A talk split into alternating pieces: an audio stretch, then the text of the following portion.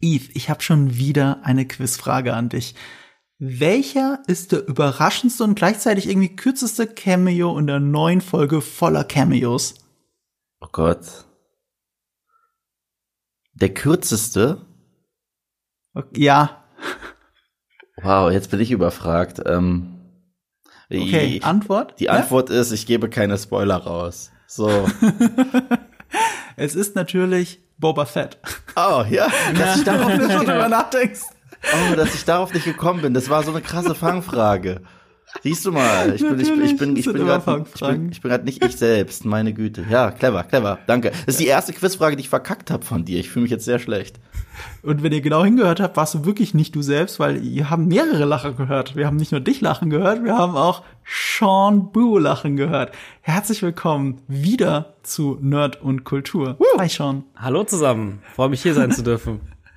Wer Sean nicht kennt, ich wette, ihr kennt ihn trotzdem, weil ihr seid alle Star Wars Fans und wenn alle Star Wars Fans, die sich im Internet rumtreiben, eins kennen, dann den meistgeklickten Star Wars Fanfilm aller Zeiten, nämlich Darth Maul Apprentice und der ist von Sean und witzigerweise sind wir beide Freunde, deswegen hatte ich ihn schon mal hier in einem Podcast, als es um seine eigene Netflix Serie ging, Life's a Glitch.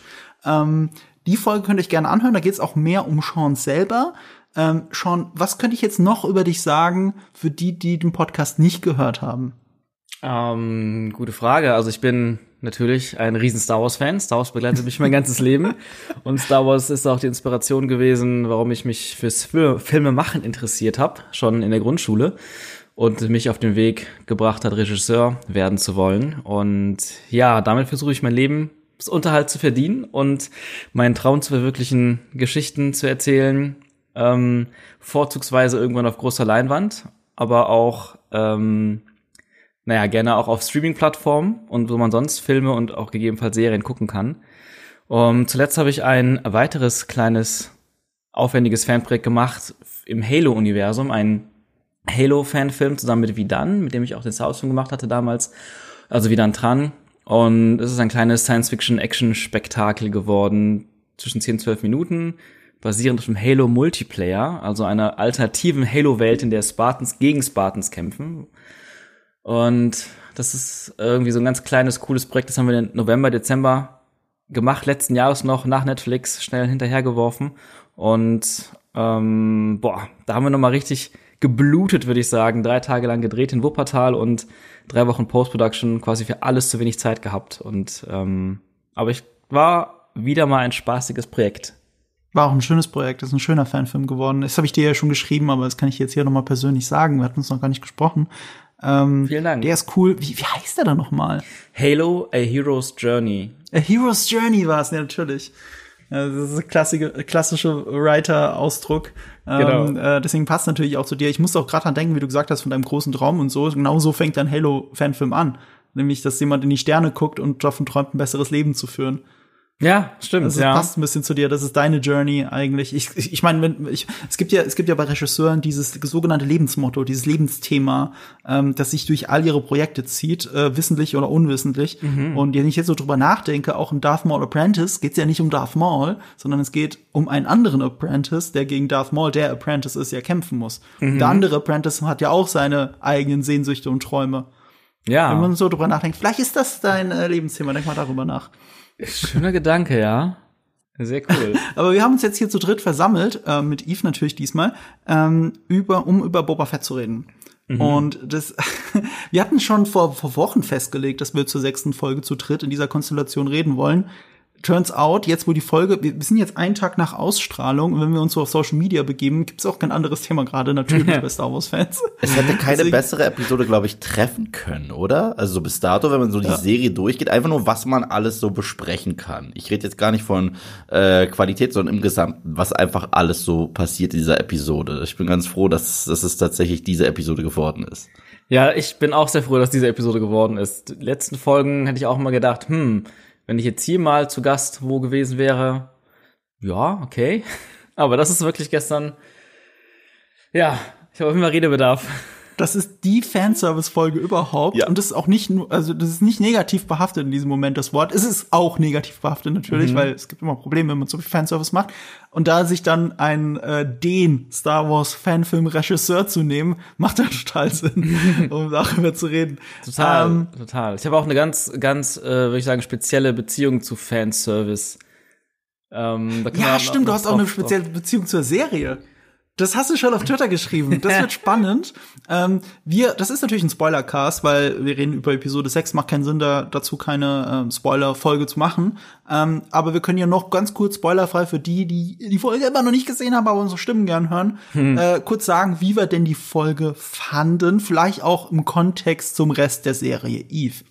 Ähm, also ich muss ja sagen, dass ich die Boba Fett-Serie im Gesamten als Boba Fett-Serie bis dato nur in Ordnung fand. Ich finde, sie war sehr schleppend, sehr, sehr schleppend und hat nicht wirklich eingehalten, was zumindest das Marketing suggeriert hat oder was die Post-Credit-Scene damals suggeriert hat äh, von The Mandalorian Season 2. Nichtsdestotrotz, jeden Mittwoch gucke ich sehr gerne obwohl du und ich ja uns auch hier und da etwas lustig gemacht haben, zum Beispiel über diverse Vespas. Nichtsdest- Nichtsdestotrotz, ich kann die Boba Fett Show sehr gut genießen, aber letzte Woche fand ich wirklich eine sehr gelungene Mandalorian-Episode. Äh, zumindest die erste Hälfte. Die zweite Hälfte hatte halt sehr, sehr, sehr viele, wie wir so schön sagen, Member Berries. Ohne Ende Member Berries, ohne Ende Fanservice. Für dich hat das letzte Woche mit dem Fanservice besser funktioniert als für mich, meine ich. Weil du meintest, das kommt aus den Serien, aus den Filmen, aus den Videospielen. Und ich verstehe das. Ich habe auch alle Referenzen gecheckt. Aber es war ein bisschen eine Anreihung an Fanservice-Aspekten. Trotzdem ist es wahnsinnig unterhaltsam. Und ich finde, Mandalorian generell ist jetzt ein spannenderer Charakter zur Zeit als Boba. Ich finde halt, diese Aneinanderreihung, Aneinanderreihung ist in dem Fall nicht nur Name-Dropping gewesen, sondern ähm, es fühlt sich alles wie eine organische Welt an. Deswegen habe ich es in dem Moment gemacht. Ich weiß aber, ich kenne jemanden, der auch die Vespas sehr mochte, Sean. Ja, Erzähl es uns, ich erklär bin, dich. Ich bin der Schuldige. Also, okay, zusammen, zusammengefasst, ich hatte, ähm, ich war relativ begeistert von den ersten Folgen von Mandalorian, äh, von Boba Fett, sorry, man bringt es direkt durcheinander mittlerweile. Das Das ist ein schon freudscher Versprecher. Ja, Und da ist die total. Serie schuld. Genau, absolut. Da müssen wir auch drüber reden. Aber ähm, ja, ich hatte, ich war recht begeistert von Boba Fett, ähm, als es losging, vor allem von den ersten beiden Folgen. Was mir da gut gefallen hat, war, dass ähm, das Ganze erstmal so schön für sich alleine stehen konnte. Bei Mandalorian, da hat mich die ersten drei Folgen damals in der ersten Staffel auch sehr begeistert. Vor allem nach den puh, teilweise desast- desaströsen Disney-Filmen. Ähm, war Mandalorian so ein Riesenschritt in die gefühlt richtige Richtung. Nein, nicht nur gefühlt, sondern in die richtige Richtung und auch ein schönes Zeichen, dass man bei Disney langsam anfängt zu verstehen, wie die Star Wars Welt meiner Meinung nach zu funktionieren hat, Aussehen zu hat und was für Geschichten man da erzählen kann. Und ähm, viele Dinge, die in Mandalorian gemacht wurden, da habe ich mich auch habe ich mich gefreut und gleichzeitig geärgert, warum die an diesem Punkt des Verständnisses von Star Wars, vom Star Wars Universum nicht schon waren beim allerersten Star Wars Film mit Episode 7. Ähm, aber dann fing Mandalorian an für mich extrem stark nachzulassen ab der vierten Folge und auch in der zweiten Staffel wurde mir das zu sehr jede Folge Monster of the Week, jede Folge neuer Fetch Quest. Mir fehlte irgendwie eine größere Geschichte und mir wurde das auch irgendwann in der zweiten Staffel zu viel Fanservice. Jede Folge war gefühlt nur noch konstruiert um einen krassen Cameo aus irgendeiner anderen Serie, aus irgendeinem anderen Film. Und da war ich einfach nicht so der Fan von. Dann gab es stärkere Folgen, dann gab es schwächere Folgen. Insgesamt war es so coole Serie, beeindruckend gemacht für eine Serie, viele coole Sachen drin, aber auch immer noch nicht so ganz das, was ich von Star Wars, vom neuen Star Wars gerne sehen möchte. Und als dann Boba Fett anfing, dachte ich, hatte ich das Gefühl, zumindest am Anfang, dass dass das vielleicht wird. So ein bisschen das, was ich damals als Jugendlicher und als Kind hatte, wenn ich viele Star Wars Romane gelesen habe, die so sich mit einem Nebencharakter beschäftigen, eine ganz eigene Geschichte erzählen, ganz weit ab von den Dingen, die wir kennen, zwar irgendwo im Imperium, vielleicht auch kurz danach, aber einfach so eine kleine Nebencharaktergeschichte, die muss auch gar nicht die größte epische Story sein, sondern einfach nur eine coole kleine Geschichte, wo ich in diese Welt eintauchen kann. Und Boba Fett hat mir das anfangs gegeben und mir auch irgendwie, finde ich, das Worldbuilding nochmal verbessert, weil es für sich in sich stimmiger war. Ja, Tatooine ist leider schon sehr verbraucht. Ähm, auch leider durch diese ganzen diversen anderen Wüstenplaneten seit Disney, die nicht Tatooine sind, dass sich auch eine absolute kreative Bankrotterklärung für mich ist, vor allem Amen. durch, durch Abrams. Amen, Bruder. Danke. Aber auch in Mandalorian eben, da waren mir auch zu viele Wüsten, zu viele Dörfer, sage ich mal, weil Städte gab es in Mandalorian nicht. Dörfer, die auch alle aussehen wie Tatooine mit anderem Anstrich oder mit Mos Eisley mit anderem Anstrich. Viel zu leer, viel zu viel zu klein und ähm, da- das war's dann, das war's dann einfach nicht für mich und ähm, das Tatooine in Boba Fett war für mich dann aber ein sehr schönes Tatooine. Mos Espa sah endlich mal nach einer großen Stadt aus. Und dadurch, dass man auf einem, an einem Ort blieb, war das Werk für mich eine stimmige, rundere Sache, so ein kleiner Spin-off in, der, in, einer, in einer sehr, für mich sehr authentischen Star Wars-Welt. Und ich mochte auch, jetzt kommt auch die dritte Folge, ich hatte wirklich meinen Spaß damit, weil auch so, so diese Vespa-Gang, die war zwar designtechnisch ein bisschen off, ich war auch im ersten Moment irritiert, als ich die, die, die, diese junge, ja, einfach diese Gruppe gesehen habe am Anfang schon. Ähm, und dann deren Mopeds da. Aber ich hatte halt so einen krassen George Lucas Vibe dabei, so einen krassen American Graffiti Vibe und dachte, ja, ich meine, ich störe mich extrem an so vielen Designs seit Episode 7, seit Disney. Es gibt so viele Sachen in jedem Film, in jeder Serie, die mich unfassbar rausbringen, die ich so krass oft finde. Teilweise sind die Sachen für viel zu irdisch. Das gab es bei Lucas nie. Der hat immer darauf geachtet. Selbst wenn man in, in Spanien oder in Italien einen Palast gedreht hat auf Naboo, mit kaum Änderungen an der Kulisse, sah es trotzdem bei Lucas nach Star Wars aus. Und wenn die da riesen Sachen bauen oder digital in der Volume reinsetzen oder auch in den Filmen bei Disney, es sieht so oft nach der Er- Erde aus. Ich meine, Canto Bight ist ein krasses Beispiel, aber Episode 7 und 9 sind voll von Locations und komischen Kostümdesigns, die viel zu irdisch sind. Ähm, um da mal einen Punkt zu machen, ähm, die Vespa-Gang war zwar etwas off, aber sie hat für mich irgendwie als einer der wenigen Sachen von diesen Off-Designs zu Josh Lucas gepasst. Und ich habe gedacht, Lucas hätte sowas oder sowas ähnliches auch mal irgendwann gebracht. Es hätte ganz gut gepasst und deshalb war ich irgendwie ganz, ganz angetan. Ich mochte auch die Verfolgungsjagd. Ja, die war ultra lahm. Leider. Was ist da passiert? Ähm, aber ich mochte die, den Detailreichtum der Kulisse, der Interaktion mit der Kulisse. Und ähm, weiß nicht, ich mochte auch sie, die, ich weiß nicht, ob sie die Anführerin dieser Gang ist, wie sie dann am Ende so ein paar Hero-Shots hat. Das hat mir einfach sehr gut gefallen. Und ich dachte auch so, boah, das ist nochmal ein Level up technisch Serien so mä- mäßig, weil wir, Mandalor- Mandalorian hat immer so diese kleinen Dörfer, diese kleinen Locations und das war irgendwie so, wow, die ist ganz schön lebendig, groß.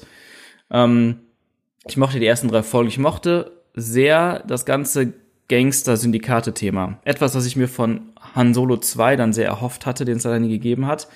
Und was ich mir immer schon irgendwie erhofft habe, mit, mit, mit den Hutten, mit der Black Sun, mit Prince Kshiza aus Shadows of the Empire und so, irgendwo auch Stories in unteren Ebenen von Coruscant oder nach Shudder. In der Form gibt's das jetzt nicht, aber das war so, der, das war so irgendwie so in die Richtung. Das, das war, es war so, so eine Welt, die mich, ähm, also so, so eine Szene, so eine Szene, die mich einfach in Star Wars sehr interessiert und die ich ähm, passend finde zu Star Wars, wenn man mal weggeht von den klassischen Geschichten von Star Wars. Deswegen dieses Mafia-mäßige, das fand ich einfach geil. Und obwohl es noch, weil es, obwohl es ein bisschen seicht oberflächlich war, natürlich auch in den ersten drei Folgen, ähm, fand ich es geil genug, dass mich das gut gen- mitgenommen hat. Erst die vierte Folge hat für mich extrem nachgelassen. Das war so ein Lückenfiller. Wir müssen jetzt noch die ganzen Lücken, die sind irgendwie erklären. Und ich habe da einige Probleme gehabt, will ich jetzt gar nicht so groß drauf eingehen. Immer noch unterhaltsam, vor allem die Droiden, der Ratcatcher. Ja, und ein paar, absolut. der Salak auch für mich ein Highlight, dass man die, dass man auch die Special Edition respektiert und dieses Maul zeigt. Ähm, Und ich höre raus, dass jetzt ein Downfall eingetreten ist, alles, was nach Episode 3 kam. Weil so, wie du begründet hast, warum dir die ersten drei Folgen gefallen, auch besser gefallen als uns beiden zum Beispiel. Ähm, ich bin ja so in der Mitte zwischen euch beiden, würde ich behaupten. Das, das höre ich jetzt schon raus. Ähm, die, die nächsten drei müssen ja dann für dich, äh, also drei, fünf und auch sechs vor allem, ein riesen Tritt in die Eier dann gewesen sein. Richtig. Ähm, also vier war jetzt kein richtiger Tritt, nur ein bisschen schade, so ein bisschen, okay, mal die schwächere Folge. Ähm, aber fünf, ja, es war schwer für mich, ähm, während des Guckens so ein bisschen das ak zu akzeptieren, dass ich gerade eine Mandalorian-Folge gucke, beziehungsweise eine Boba Fett-Folge gucke. Also, ja, wie, wie auch alle schon auf Nee, es ist Twitter eine. Mandalorian-Folge. Genau, Das es gebe, schon dir richtig. komplett recht. Also äh, ich, ich fand das auch total witzig. Ich habe irgendwann, so sehr ich das auch genossen habe, lautstark angefangen zu lachen, lautstark, weil ich checke, okay, die Folge ist gleich wirklich zu Ende. Und es hat nichts mit Bo also, also die, die, die Folge sagt ja wortwörtlich, dieser ganze Boba Fett-Konflikt geht uns am Arsch vorbei. Aber ich dachte, das war zumindest für alle, die The Mandalorian nie geguckt haben, dass man den Charakter einführt, dass der jetzt wichtig wird fürs Finale. Aber nach Folge 6 merke ich, äh, also der Serie selbst ist gerade Boba und sein Arc so scheißegal. Und das finde ich sau lustig. Wenn er jetzt zurückblickt, ich weiß, dass mir alle gesagt haben, dieser äh, seine Zeit bei den Tasken ist so wichtig und es wird noch zurückkommen. Ihr wird, du wirst sehen, sobald wir in der Gegenwart sind. Sobald wir in der Gegenwart sind, konzentrieren wir uns auf Charaktere, die nicht Boba Fett heißen. Das finde ich verdammt lustig. Lustig auf jeden Fall und irgendwo auch schade. Also, ja. ähm, wo du gerade auch die Tasken ansprichst, das war auch so ein, so ein, so ein Story-Arc, der mir in den ersten zwei Folgen extrem gut gefallen hat und mich überrascht hat. Und das, das, das ist auch, auch wieder so eine Sache. Ich habe mir auch gedacht, das ist wahrscheinlich schon fast ein bisschen nischig und gefällt nicht jedem. Mandalorian ist deutlich mainstreamiger, Boa Fett nischiger und mir gefällt es, hat es richtig gefallen mit den Taskens. Und ich war auch, was in der dritten Folge, ja, da, da, da sind werden, glaube ich, alle abgemurkst. Mhm. Ähm, und ich war so überzeugt davon, dass, nein, das sind jetzt so eins, es sind viele gestorben, aber die wichtigen, die haben noch überlebt irgendwo und die treffen noch aufeinander und dann gibt's noch, das geht noch weiter, da wird noch eine richtige geile Story rausgesponnen und das ist leider nie, nie passiert und wird auch nicht mehr passieren. Und das finde ich tatsächlich sehr schade. Jetzt dann auch so rückblickend, dass, ja, ich hatte mir auch aus sehr vielen Sachen mehr erhofft. Aus dem ganzen Mafia-Gangster-Konflikt, aus, oder, ja, und, und aus der Taskengeschichte, auch wie sich Boa Fett dann in der vierten Folge, glaube ich, recht an der Biker-Gang. Das war so, ja, passiert halt. Mhm, und, und auch, auch da finde ich sch schlechte Direction. Ähm, die Biker fahren da alle, so hinten kommt die Slave One und ballert schon die Hälfte ab und die Leute, die vorne auf dem Bike sitzen, gucken nicht mal zurück.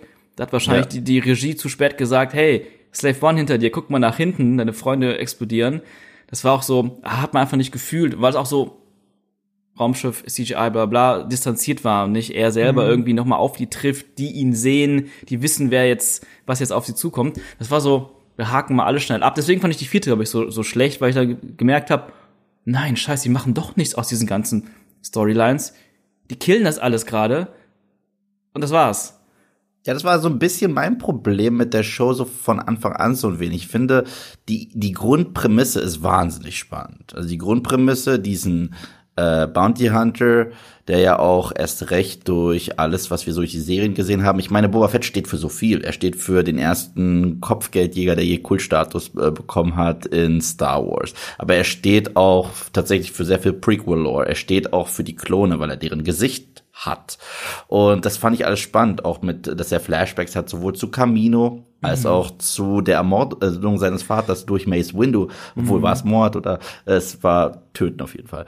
Und mhm. äh, das, das finde ich alles so spannend und uns wurde suggeriert, wir haben diesmal erstmals eine Serie mit jemandem, der moralische Grautöne hat in der Hauptrolle, so richtig moral, noch mehr als Mando eigentlich, weil in seiner Mando-Episode hat er gedroht, Grogu umzubringen für seine Rüstung. Also er hat gedroht, ein Baby äh, umbringen zu lassen. Mhm. Und so wie er jetzt geschrieben wurde, obwohl es so quasi eine Episode, ein Tag nach den Ereignissen von Mandalorian Season 2 spielt, hat für mich nicht wirklich funktioniert, leider. Und ich habe mir sehr viel von dem gewünscht, was du hier angesprochen hast. Ne, ein Gangster-Epos, ein nischiges Gangster-Epos, eine schmutzige Welt. Aber tatsächlich war es für mich, wir laufen von zwei Locations hin und her und ich erkenne keine richtige Motivation. Ich erkenne bis heute nicht die Motivation. Warum möchte er überhaupt Gangsterboss werden, wenn er sich gar nicht so benimmt? Und das, das äh, funktioniert für mich auf Charakterebene überhaupt nicht. Und deswegen dachte ich mir, okay, das Beste, was ihr zu bieten habt, ist halt eine unterhaltsame Mandalorian-Folge, was uns zu Folge 6 bringt, der Übergang. Mhm. Die zusammen mit, also die unfassbar gut bewertet ist, gerade auf IMDb. Ich meine, sowas geht dann in der Regel auch noch mal runter, aber Stand jetzt ist es die zweitbeliebteste Folge aus, ich sag mal, dem Mandalorian-Universum bisher. Mhm. Es gibt nur eine, die beliebter ist, das ist The Rescue. Das berühmte Staffelfinale von der zweiten Staffel. Mhm in der ja, ja, ein gewisser Luke Skywalker seinen Auftritt hat. Und jetzt haben wir ausgerechnet eine Folge, in der äh, kommen gleich zum Spoiler-Part, aber dass gerade diese Folge jetzt die zweitbeliebteste ist, super interessant. Und die und und und äh, und hier die die von letzter Woche, die spielt auch ganz weit oben mit aus dem Mandalorian Universum, was die Folgenbewertung angeht. Und das ist auch mein Eindruck in der Social Bar, dass wir alle das lieben. Und auch wenn schon gerade so super negativ klang, ich erinnere mich ganz genau, wie du auf Twitter getwittert hast, Bryce Herzchen. Ja, genau. Bryce Ähm, Dallas Howard, die die Regie gemacht hat von Episode 5. Absolut. Ähm, dann, dann, dann möchte ich das ein bisschen korrigieren. Also ich wollte gar nicht so negativ klingen. Ich wollte damit in- initial ja sagen, also ich habe mich ja sehr viel über die vierte gerade beschwert, die vierte Folge. Und die fünfte, da meinte ich ja, dass ich das erstmal nicht so akzeptieren konnte, dass ich jetzt plötzlich eine Mandalorian-Folge gucke. Aber das war so ein bisschen der Konflikt. Ich finde es ein bisschen sehr, sehr weird, dass wir gerade komplett diese Serie von Boba Fett verlassen und plötzlich in der Mandalorian-Serie gelandet sind. Aber das, was wir da gesehen haben, war, fand ich sehr gut. Also Ja, die fünfte ja. Folge, die war wirklich gut, wenn man, wenn ich, wenn ich mich dann darauf eingelassen, einlassen konnte, irgendwann sagen, okay, komm, das ist es halt jetzt. It is what it is. Dann war es wirklich eine sehr, sehr geil gemachte Folge. Also ich hatte zwar hier und da ein paar Probleme, vor allem mit der Metzgerei, Schlachthaus, das war mir dazu irdisch. Du sprichst mir wirklich aus der Seele. Darüber haben wir letzte Woche wirklich diskutiert. So. Also ich find's furchtbar und ich sag nur, es hätte es bei George Lucas nie gegeben. Ja, das stimmt. Obwohl, wenn- obwohl, obwohl da wenn, grätsch ich rein, da grätsch ich ganz kurz rein. George Lucas hatte ein sehr irdisches Set. Ich, ich, ich gebe dir recht, eigentlich macht George Lucas sowas nicht, aber er hat's einmal gemacht. Und Okay, eigentlich das irdischste ever, weil es sogar, okay, es gibt in, auf Coruscant ein 50s Diner. Ja, Und das, Ich liebe und, ihn. Und da habe ich mich immer gefragt, gab es die 50s in der Galaxy Far Far Away Ähm, wirklich? Na klar, das ist nämlich genau das Ding. Deswegen, warum ich auch diese Vespa-Gang okay fand. Sagen wir so, wenn diese Vespa-Gang vor gesagt- dem Dex Diner rumgehangen hätte auf Coruscant, Ja. dann wären die so, hätte niemand irgendwas gesagt. Klar, auf Tatooine fa- fallen die natürlich ein bisschen raus. Aber ähm, ja, Dex Diner, ich bin, Ja, ich, ich fand bin, das kacke. ich, ich, ich habe es wirklich geliebt, aber tatsächlich. Und das das, was ich meine. Wieder, wieder Bu, aber auch Dex Diner. Bei Lukas ist es trotzdem so, er hat da noch die ähm, designtechnischen Kniffe oder sein Designteam, die das ganze Star Wars macht für mich. Also der Diner von Dex, den fand ich auch sehr geil. Wirklich? Ähm, ich liebe, ich liebe auch die Szene, das ist eine der wenigen guten Szenen, Episode 2, finde ich. Ich mag die sehr gerne, auch wenn Dex leider sehr nicht gut gealtert ist vom CGI, aber ich folge gerade so einem Twitter-Account, der macht irgendwie jeden Tag oder mehrere Shots, also der macht jeden Shot aus allen Star Wars-Filmen gerade als Screenshot. Ja, stimmt. Episode 1 ich weiß, was du meinst, und er ist bei Dex Diner. Genau, der ist ne? irgendwie vor kurzem bei Dex Diner gelandet und irgendwie sehe ich Episode 2 dadurch so ein bisschen no nochmal in Ruhe, jedes Bild. Manche Bilder denke ich, ah Mann, sind die schön. Wenn der Film einfach nur so von den Bildern, ohne Ton, ohne, ohne, ohne Schnitt, teilweise wunderschön, teilweise aber auch wieder Bilder, wo ich denke, oh Gott, das CGI ist richtig schlecht gealtert. Dex Diner war gerade das Ding und da habe ich echt wieder gedacht, ah, das ist schön. Das habe ich in unserem Podcast noch gesagt, dass die Vespa Gang zwar nicht zu Tatooine passt, aber eins zu eins zum Design in Attack of the Clones.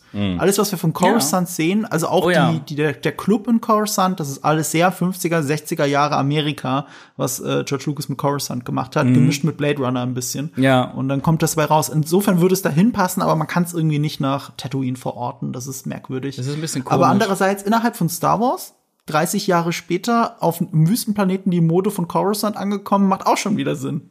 Wenn du mal so drüber nachdenkst. Ja. Also auf, ich komme vom Land, da ist die Mode immer zehn Jahre hinterher, mindestens.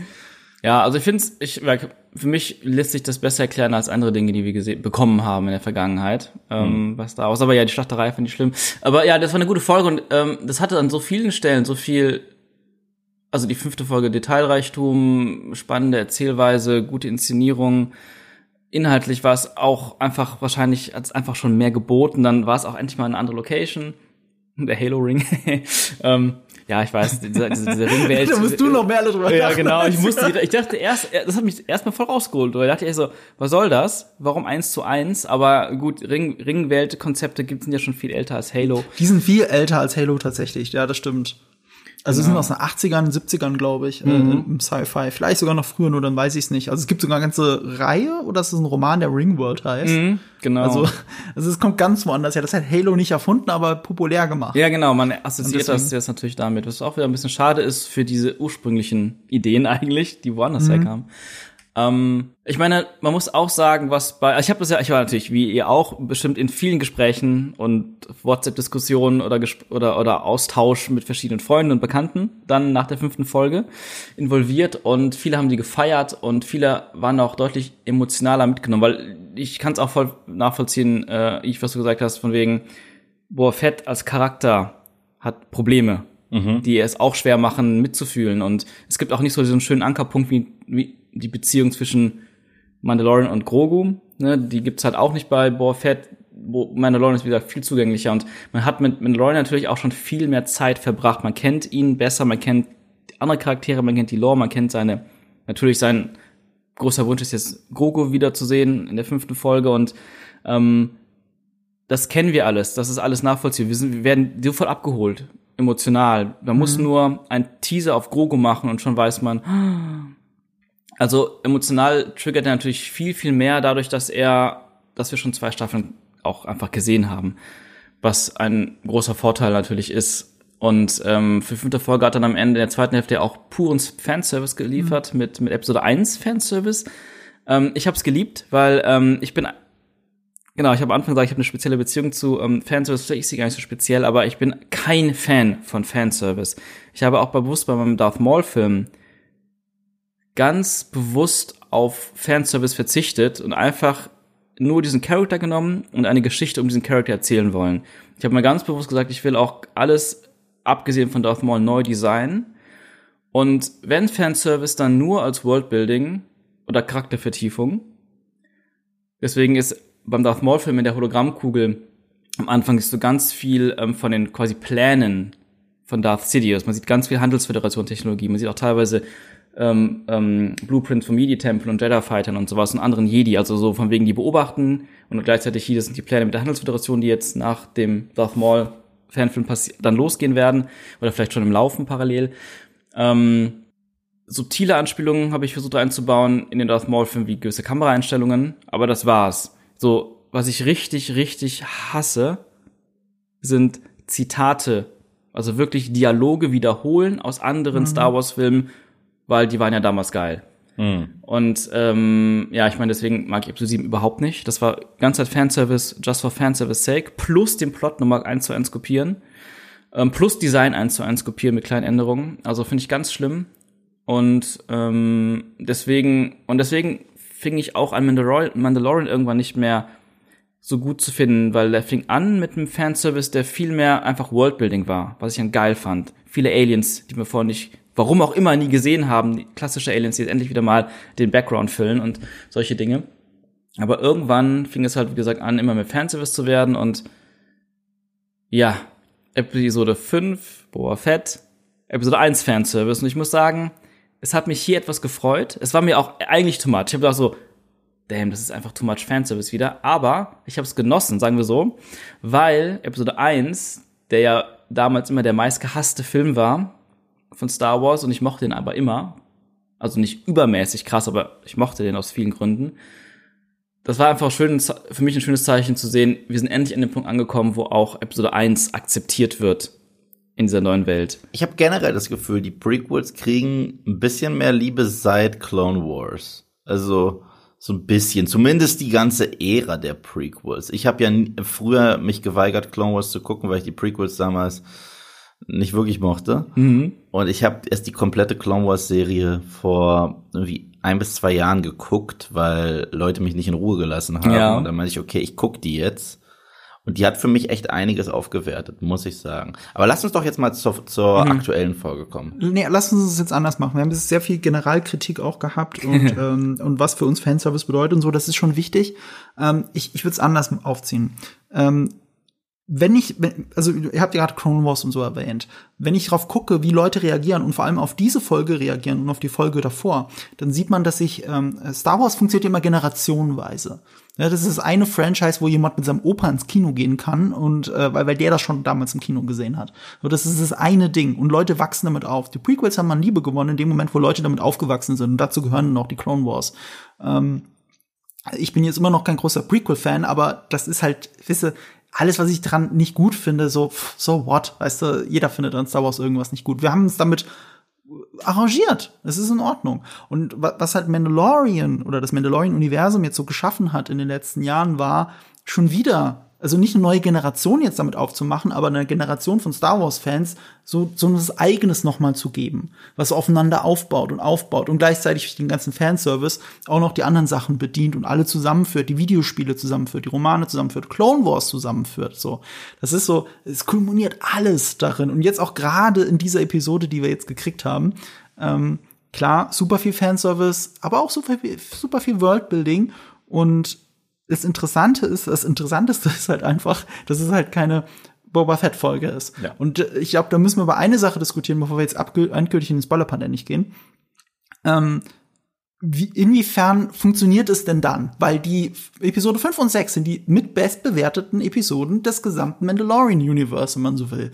So, und es scheint ja zu funktionieren. Und ich saß bei beiden Folgen vor der Glotze und hab da noch viel mehr, ich bin viel mehr als Fan mitgegangen. Oh, cool und das und hab gelacht und hat so, oh, so, so, so innerlich geklatscht mehrmals, mhm. ne? Und das ist nicht nur, oh, cool, ich sehe jetzt einen Charakter, den ich schon kenne, weil ich Bock hab, den hundertmal zu sehen, sondern auch, weil, äh, äh, ich Figuren wiedersehe und mit ihnen mitfühle, weil wir sie besser verstehen und so. Wir sind an dem Punkt angekommen. Ich finde, der YouTube-Kanal Star Wars Explained hat eine schöne Interpretation dazu abgeliefert. Es ging um die fünfte Folge, aber es fasst auch auf die sechste Folge. Mhm. Ähm, man, es heißt The Book of Boba Fett. Es heißt nicht Boba Fett. Und in Romanen, und das stört uns in Romanen nicht, gibt es das sogenannte Zwischenspiel, ein Interlude. Du hast mehrere Kapitel und auf einmal ist ein Kapitel über was ganz anderes. Und es ist eine andere Figur, ist ein anderer Ort, vielleicht sogar eine andere Zeit. Es hat offensichtlich nichts zu tun mit allem, was du bis dahin gesehen hast in diesem Buch. Dann ist das Kapitel vorbei. Und vielleicht kommt sogar noch ein Kapitel und noch ein Kapitel dazu, also die Parallelhandlung. Und irgendwann treffen die aufeinander, diese Handlungen. So, es gibt auch zum Beispiel einen Comic Watchman, das eine Piratenhandlung ist, die man nicht zuordnen kann. Aber das trifft irgendwann auf die eigentliche Haupthandlung oder ähm, sagt etwas über die Haupthandlung aus. Mhm. Und ich glaube, so kann man losgelöst von allen unseren Problemen oder Sehnsüchten bei Boba Fett, kann man das betrachten. Fünf und sechs sind Interludes. Äh, die, die sind eigentlich The Mandalorian Staffel 2,5. Was auch ein bisschen der Grund ist, warum es diese Serie Book of Boba Fett überhaupt gibt. Das dürfen wir auch nicht vergessen. Eigentlich wäre eine dritte Staffel Mandalorian gekommen. Und gerüchteweise aus verschiedenen Gründen haben sie es nicht ganz hingekriegt. Also erstens wegen Drehbüchern. Es gab angeblich Streit mit Pedro Pascal und so weiter und so fort. Und dann hat man sich halt entschieden, eine Interlude-Staffel zu machen. Das ist Book of Boba Fett. The Book of Boba Fett ist eigentlich gar keine eigene Serie. Das war von Anfang an in den Augen der Machern eigentlich ein Zwischenspiel für The Mandalorian als Vorbereitung auf eine dritte Staffel. Und jetzt sehen wir das endlich. Nur in den ersten vier Folgen haben wir davon nichts mitgekriegt. Insofern ist es eine merkwürdige Entscheidung in der Gesamtbetrachtung, aber wenn wir jetzt so bei Episode 5 und jetzt endlich Episode 6 ankommen, macht es eigentlich total Sinn und man kann es losgelöst davon betrachten. Einfach. Weil offensichtlich ist die Folge gut. Die Bryce Dallas Howard Folge ist gut, die fünfte und die sechste, ehrlich gesagt, auch ziemlich gut. Halt als Mandalorian, oder? Ich mag ja, Folge 6. Das Danke. also ich, ich mag Folge 6. Ich fand sie sehr, sehr spaßig. Ich muss aber auch sagen, ich habe sehr häufig, als ich sie mit meinem Kumpel von Filmstadt Sebastian geguckt habe, gesagt, es zieht nicht, äh, nicht mehr, so wie es mal gezogen hat 2015, mir einfach äh, Charaktere zurückzubringen, die ich kenne um mich kurz damit zu ködern. Weil 2015 hat man das mit allem gemacht, hat man das mit äh, Force Awakens gemacht, hat man das mit Creed gemacht, hat man das mit Terminator Genesis. Es war das Jahr. Jurassic Park. Jurassic, genau, Jurassic World und so weiter. Und es A zieht World, nicht ja. mehr. Das ist so ein Gimmick, das hat bei mir früher so gezogen. Es zieht einfach nicht mehr. Mhm. Ich finde, diese Episode war mehr als plumper Fanservice, war für die große Rahmenhandlung, Franchise-Rahmenhandlung da, aber deswegen finde ich, ist es keine gute Book of Boba Fett Episode. Weil, obwohl du gerade gesagt hast, ja, in Romanen gibt es auch äh, andere Perspektiven und so weiter und so fort. Aber ich finde, durch diese Folge wurde Bobas kleiner, unwichtiger Streit mit irgendwelchen Crime-Syndikaten als Nebenhandlung für einen Charakter äh, ähm, äh, gemacht, der kurz zurückkommt, sagt, ach ja, stimmt, ich habe hier auch noch kurz was zu tun in der Serie. Ich flieg da mal kurz rein, ich kümmere mich. Aber ich bin eigentlich schon, also hinterm Horizont sehen wir was Wichtigeres. Das ist so wie Thanos, der kurz vorbeikommt äh, in Avengers Age of Ultron und wir jucken uns nicht mehr für Ultron. Und so ähnlich äh, wirkt das, finde ich. Trotzdem hatte ich wahnsinnig Spaß, weil obwohl sehr viele unterschiedliche Figuren zurückgebracht worden sind, war nicht alles davon plump und hatten wir auch ganz gute Motivation und wie auf so einem Schachbrett äh, kleine Pieces, die sich bewegen, was mir dann doch sehr viel Spaß macht. Aber als reine Boba Fett-Episode muss ich schon. Ja, aber lass uns das mal, wie gesagt, lass uns davon lösen. Okay, gut, okay. Boba Fett ist in Wirklichkeit keine Boba Fett. Okay, gut, okay, gut. Es ist Mandalorian 2,5. Okay. Das wissen wir spätestens jetzt. Okay. Ja, das wird auch im Finale, lösen. das wird auch weiter kulminieren. Wir werden noch Ja. einen kleinen Ausblick vielleicht am Ende haben.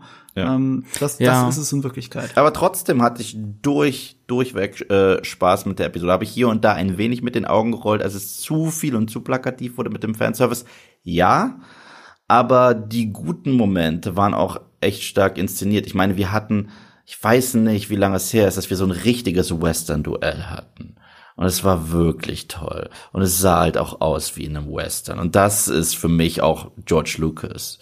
So, und das finde ich wirklich stark. Und äh, deswegen, die Folge hatte einiges. Und mittlerweile äh, ist auch dieses Mandalorian-Verse, oder wie man es nennt, finde ich, macht es genauso viel Spaß, wenn sie Charaktere zurückbringen, die nur hier etabliert worden sind. Und auf die freue ich mich richtig. Und das sollte auch eigentlich der Fall sein. Ja, ich ich ja. muss mich nicht nur auf Legacy-Charaktere stützen und sagen, okay, Luke kommt am Ende von Staffel 2 bei Mando und die Folge ist deswegen ah, schön. Aber ich sollte mich eher um hier äh, Apollo, Apollo Creed jucken äh, äh, äh, in Mando Season 2 und mich freuen, ah, er ist zurück, weil weil er ist äh, gehört zur Identität dieser Show. Und ich finde, das machen die hier ziemlich gut direkt zum Anfang mit einer Figur, die mir sehr gut gefallen hat, schon als sie in Mando Season 2 eingeführt wurde. Genau, der perfekte Steigbügelhalter jetzt, um in den Spoiler-Part zu gehen. Deswegen Achtung, Spoiler, weil sie fangen direkt mit dem Moment an, den ich dann sofort auf Twitter verarbeitet habe, bevor ich den Rest der Folge gesehen habe. Jetzt kann ich es endlich auflösen.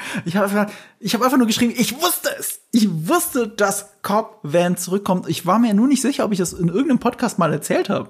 Ob das jetzt hier war oder in diesem Blue Milk Blues Podcast, bei dem ich einen Auftritt hatte zu Episode 4. Aber irgendwo habe ich laut ausgesprochen, dass ich glaube, dass Cobb Van zurückkommt. Und puh, endlich war es soweit. Ja, Timothy Oliphant, der Western-Darsteller schlechthin. Ich meine, er ist Ja, wieder, mittlerweile. das, wieder dasselbe Spiel. Ja, ich, ich meine, er ist mittlerweile schon sowas von Meta geworden. Was, er hat ja metamäßig angefangen mit Scream 2 und ist Meta-Meta geworden, indem er andauernd Western-Darsteller spielt, dass er in Once Upon a Time in Hollywood ein Western-Darsteller spielt. Ja, Finde ich, find, find, find, großartig. find ich brillant. Das stimmt. Und es war aber auch wirklich, ich meine, ich habe schon vorher rumgeunkelt, das ist das gleiche, was er in der grandiosen HBO-Serie Deadwood gespielt Mhm. hat. Aber hier war es ja noch mehr Deadwood. Ja, ja, voll. Also ohne seine Boba Fett-Rüstung. Also ich weiß, er sieht Sein anders Schal, aus als ja. in Deadwood, aber er spielt dasselbe. Aber das kann auch Timothy Oliphant. Von mir aus kann er das noch bis zu seinem Lebensende spielen. Dann ist er halt der nächste John Wayne unserer Generation. Der kann das einfach. Und ja, es war genau das. Fast schon karikaturhaft. Wie fandest du das denn, Sean? Hast du eine Beziehung zu Deadwood oder Timothy Oliphant? Ähm, zu Timothy Oliphant nicht so krass Western. Tatsächlich, Deadwood habe ich nicht gesehen, aber Once Upon a Time in Hollywood liebe ich. Auch schon fünfmal gesehen, mindestens. Ähm, ja, ich mochte, ich mag, ich mochte den Charakter, ich habe mich auch gefreut, ihn wiederzusehen und natürlich als Riesenfan von ähm, Spaghetti Western, darf man das noch sagen? Ja. Ähm, Ja, das ist eine ulkige Genrebezeichnung, Okay. auch wenn sie einen leicht rassistischen Hintergrund hat, das so okay. zu nennen. Aber das ist, ich glaube, insofern hat fast alles in Amerika einen rassistischen Hintergrund. Na gut, also ich meine, offensichtlich bin ich ein riesen Western-Fan. Von dieser Art von Westerns vor allem äh, habe ich ja auch ganz, ganz ähm, stark in Darth Maul eingebaut. Und wenn wir jetzt von Fanservice reden, ähm, früher hat man das Hommage genannt, was ich einen deutlich besseren Begriff finde, weil die Western-Hommage bei meinem Kurzfilm war wirklich ein, eine Hommage, eine, eine, eine Verbeugung vor einer, vor einer großen Inspiration für mein kreatives Du Schaffen. meinst jetzt den Darth Maul Kurzfilm? Genau. Ich glaub, hey, du hast auch eine kleine Western-Hommage, wenn man so drüber nachdenkt. Stimmt. Du hast diesen Western-Moment, Ja, ja. wo sich die beiden angucken. Ja, ja, stimmt, stimmt. Auch ein Ding von dir. Aber ich kann es verstehen, das ist das Geilste an Western, deswegen ja, ich Western es, so. es ist irgendwo auch immer das, worauf es dann hinausläuft am Ende.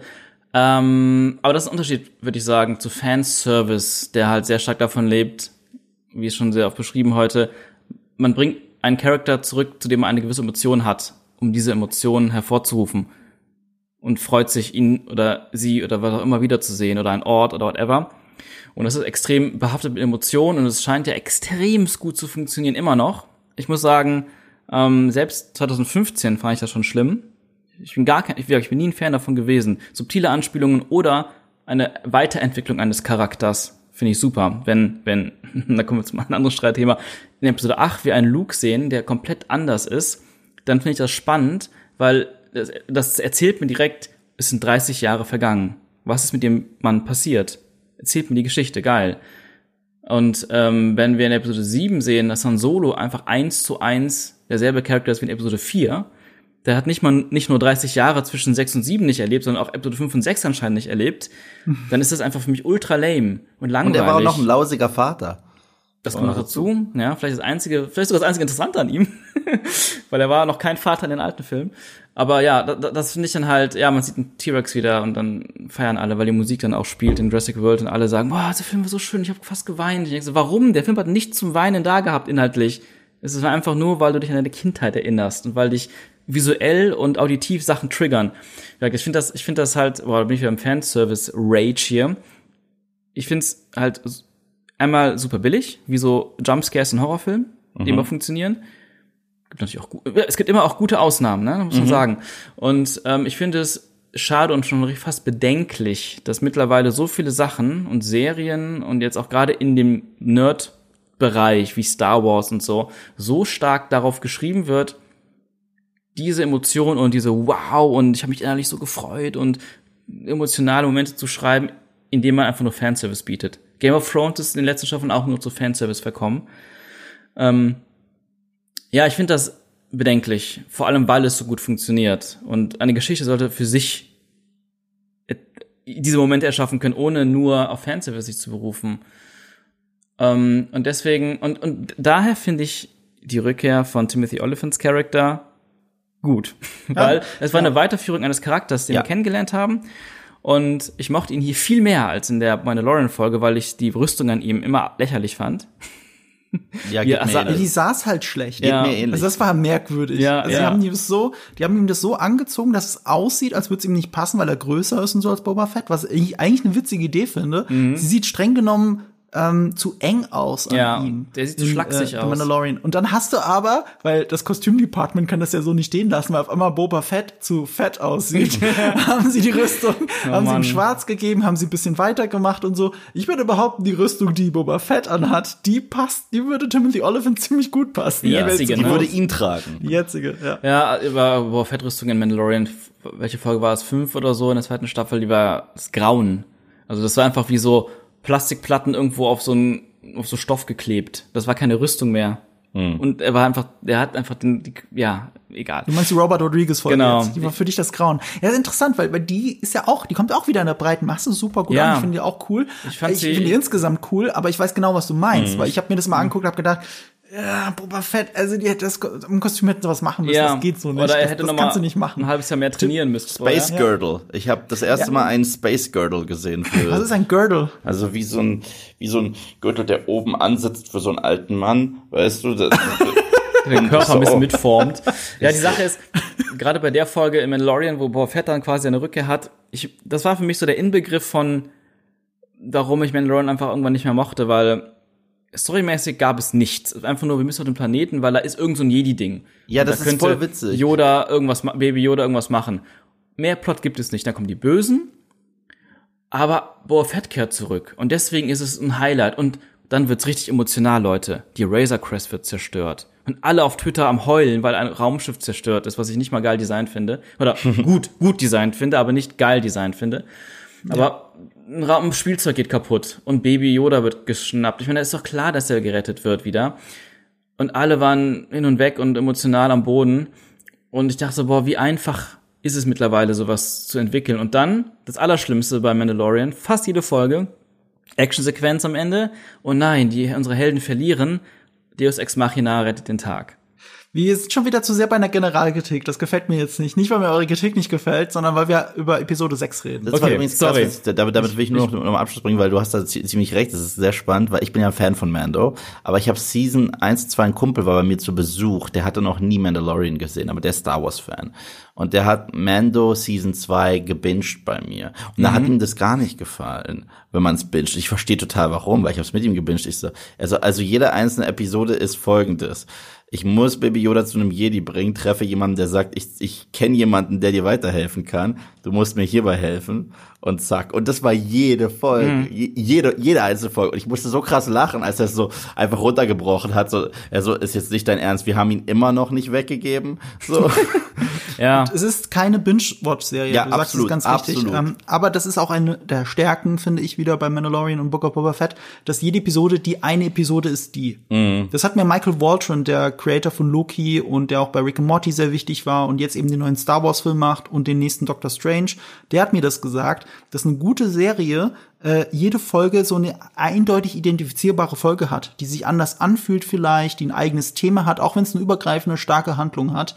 So sollte eine gute Serie sein. Und äh, ich glaube, in diesem Binge-Watch-Zeitalter vergessen wir, äh, weil wir so viel binge-watchen, wie cool es eigentlich ist, wenn du dich jede Woche auf eine neue Episode freust. Ne? Und mhm. jetzt bei aller Generalkritik, die wir schon wieder gehört haben, mhm. auch bei The Book of Boba Fett, wo ich wirklich, es ist für mich eine Achterbahnfahrt, was die Gefühle bei, bei den Folgen angeht. Mal ist gut, mal ist super, mal ist eher schlecht. Ähm, ich freue mich jede Woche auf jede Folge. Und das war bei Mandalorian auch so. Mhm. Und das ist gut. Das ist, kann man nicht hoch genug schätzen bei einer Serie. Wie viele Serien mich verloren haben, mhm. weil ich dann nach wirklich ein, zwei Folgen gesagt habe, ich kann mir das nicht weiter angucken, das ist jetzt Zeitverschwendung. Ja, aber liegt es nicht auch daran, also so Interesse an Serien verlierst. Ähm, ja, einmal das, also aber erstmal den Serien, die du, wo du Interesse verlierst, weil es eben eine durchgehende Story ist, also quasi ein großer Film in vielleicht acht oder zehn Folgen aufgeteilt mhm. und man immer merkt, das ist einfach nicht die Story, die mich packt und dann lässt ja, man es ja, fallen. Ja. Und ja. ich bin eigentlich ein Fan davon mittlerweile zu sagen, ich, ich weil ich auch einfach lieber einen Film, ich Film gucke oder einen Film mache als eine Serie, ähm, dass ich denke, eine, geile Serie mittlerweile ist für mich, wenn es ein großer Film ist, der sich einfach viel mehr Zeit nehmen kann als ein Kinofilm. Ähm, und ja, bei Mandalorian, hast du eben gerade schon gesagt, äh, ich, ähm, ja, es ist Star Wars, deswegen guckt man auch auf jeden Fall weiter. Bei mir ist es zumindest so. Ich war bei Mandalorian Staffel 2 war es halt wirklich so. Ich Hast hatte du alles von Star Wars gesehen? Alles von alles. Star Wars? Also Rebels, nee, alle Clone Wars Folgen. Nee, nee, das nicht. Nee, siehst du, dann reicht es nicht, dass es Star Wars mm, draufsteht. Mm. Das reicht in Wirklichkeit nicht. Nee, nee, klar, ich meine, Ewoks habe ich zwar gesehen, aber die Ewoks müssen jetzt auch nicht das, was man sehen muss, auch wenn es irgendwie Star Wars ist. Es geht nicht die nur, ich nicht gesehen. Es geht nicht nur um Star Wars. ja, die sind wirklich hart. Ich habe gestern ja, mal sind, angefangen, den ersten scheiße. Film 20 Minuten zu gucken, so nebenbei. aber anyway, ähm, es ist nicht nur einfach Star Wars steht drauf, sondern es ist ja auch hochwertig gemacht und endlich das was, was die Filme vielleicht nicht gegeben haben oder das, was die Filme an sich bringen, ist jetzt als Serie da. Das ist schon mal was bis dato Einzigartiges für Star Wars und daher macht das viel aus, würde ich sagen. Für viele, natürlich für viele auch Krogu. Mhm. Aber ich weiß zum Beispiel, bei mir ist es halt ein bisschen anders gewesen bei Staffel 2. Ich habe es geguckt, weil es da war. Aber nicht, dass ich dachte, boah, geil, nächste Woche, ich freue mich so, oh, heute ist der Tag, geil, geil, geil, ich kann es kaum warten. Ich habe nur ich gucke es und vielleicht ist diese Folge mal, mal ein bisschen geiler für mich. Also ist unterschiedlich. Mir anders. Also ich gucke das, ich liebe das Mittwochabends mich hinzusetzen oder damals freitags noch hm. und wirklich zu sagen, ich gucke jetzt die neue Folge. Und hier, ich habe mir sogar was zu essen. Nee, ich habe meistens vorher gegessen, weil ich nicht währenddessen essen hm. will. Smart, so, smart, weil ich ja. wirklich da voll, voll all in gehe. Ich freue mich da einfach drauf.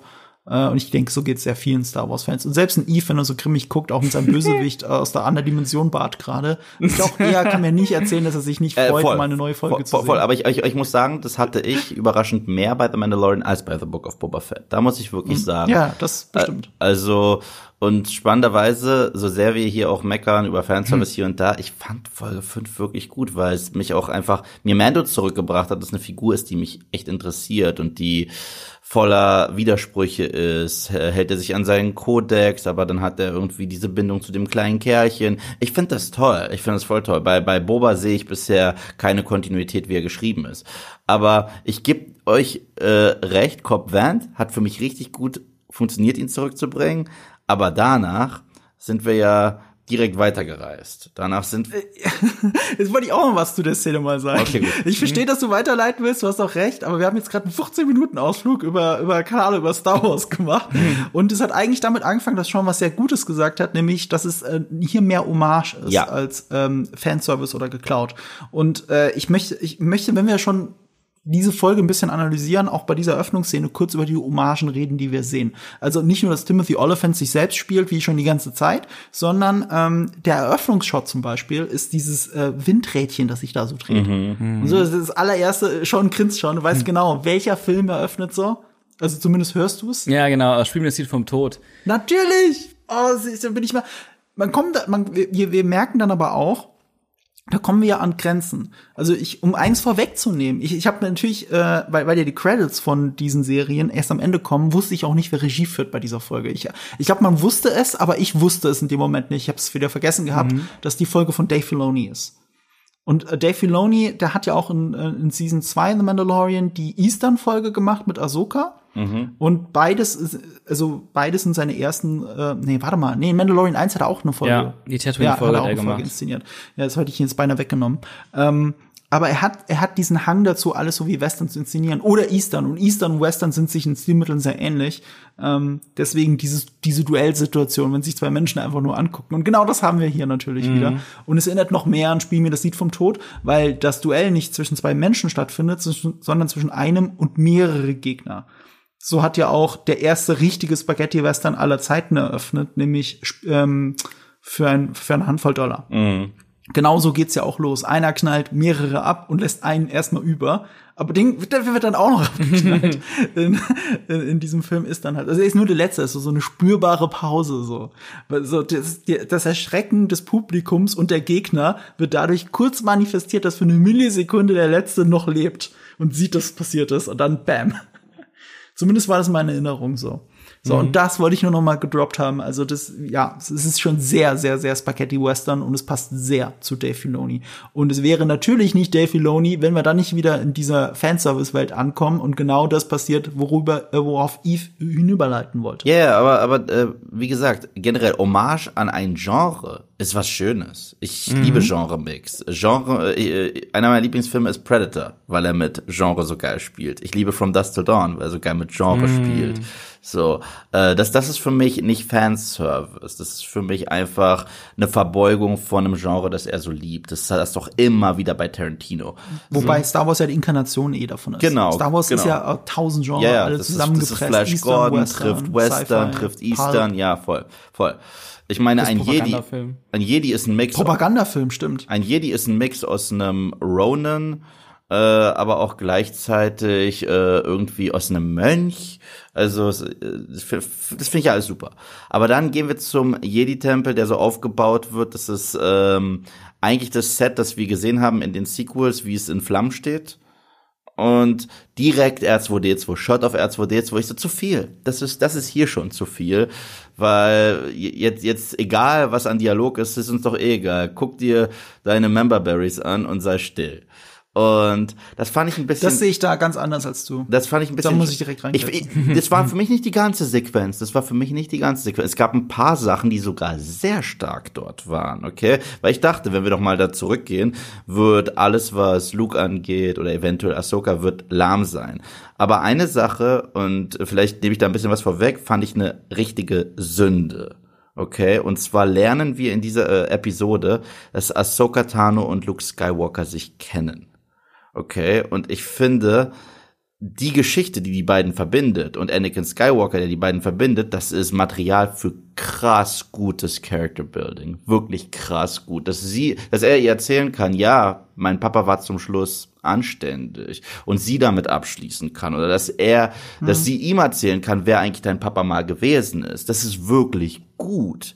Aber das ja. wird so in einem Nebensatz irgendwie kurz weggehuscht und ich so, ah, das interessanteste Gespräch eures Lebens ist offscreen passiert.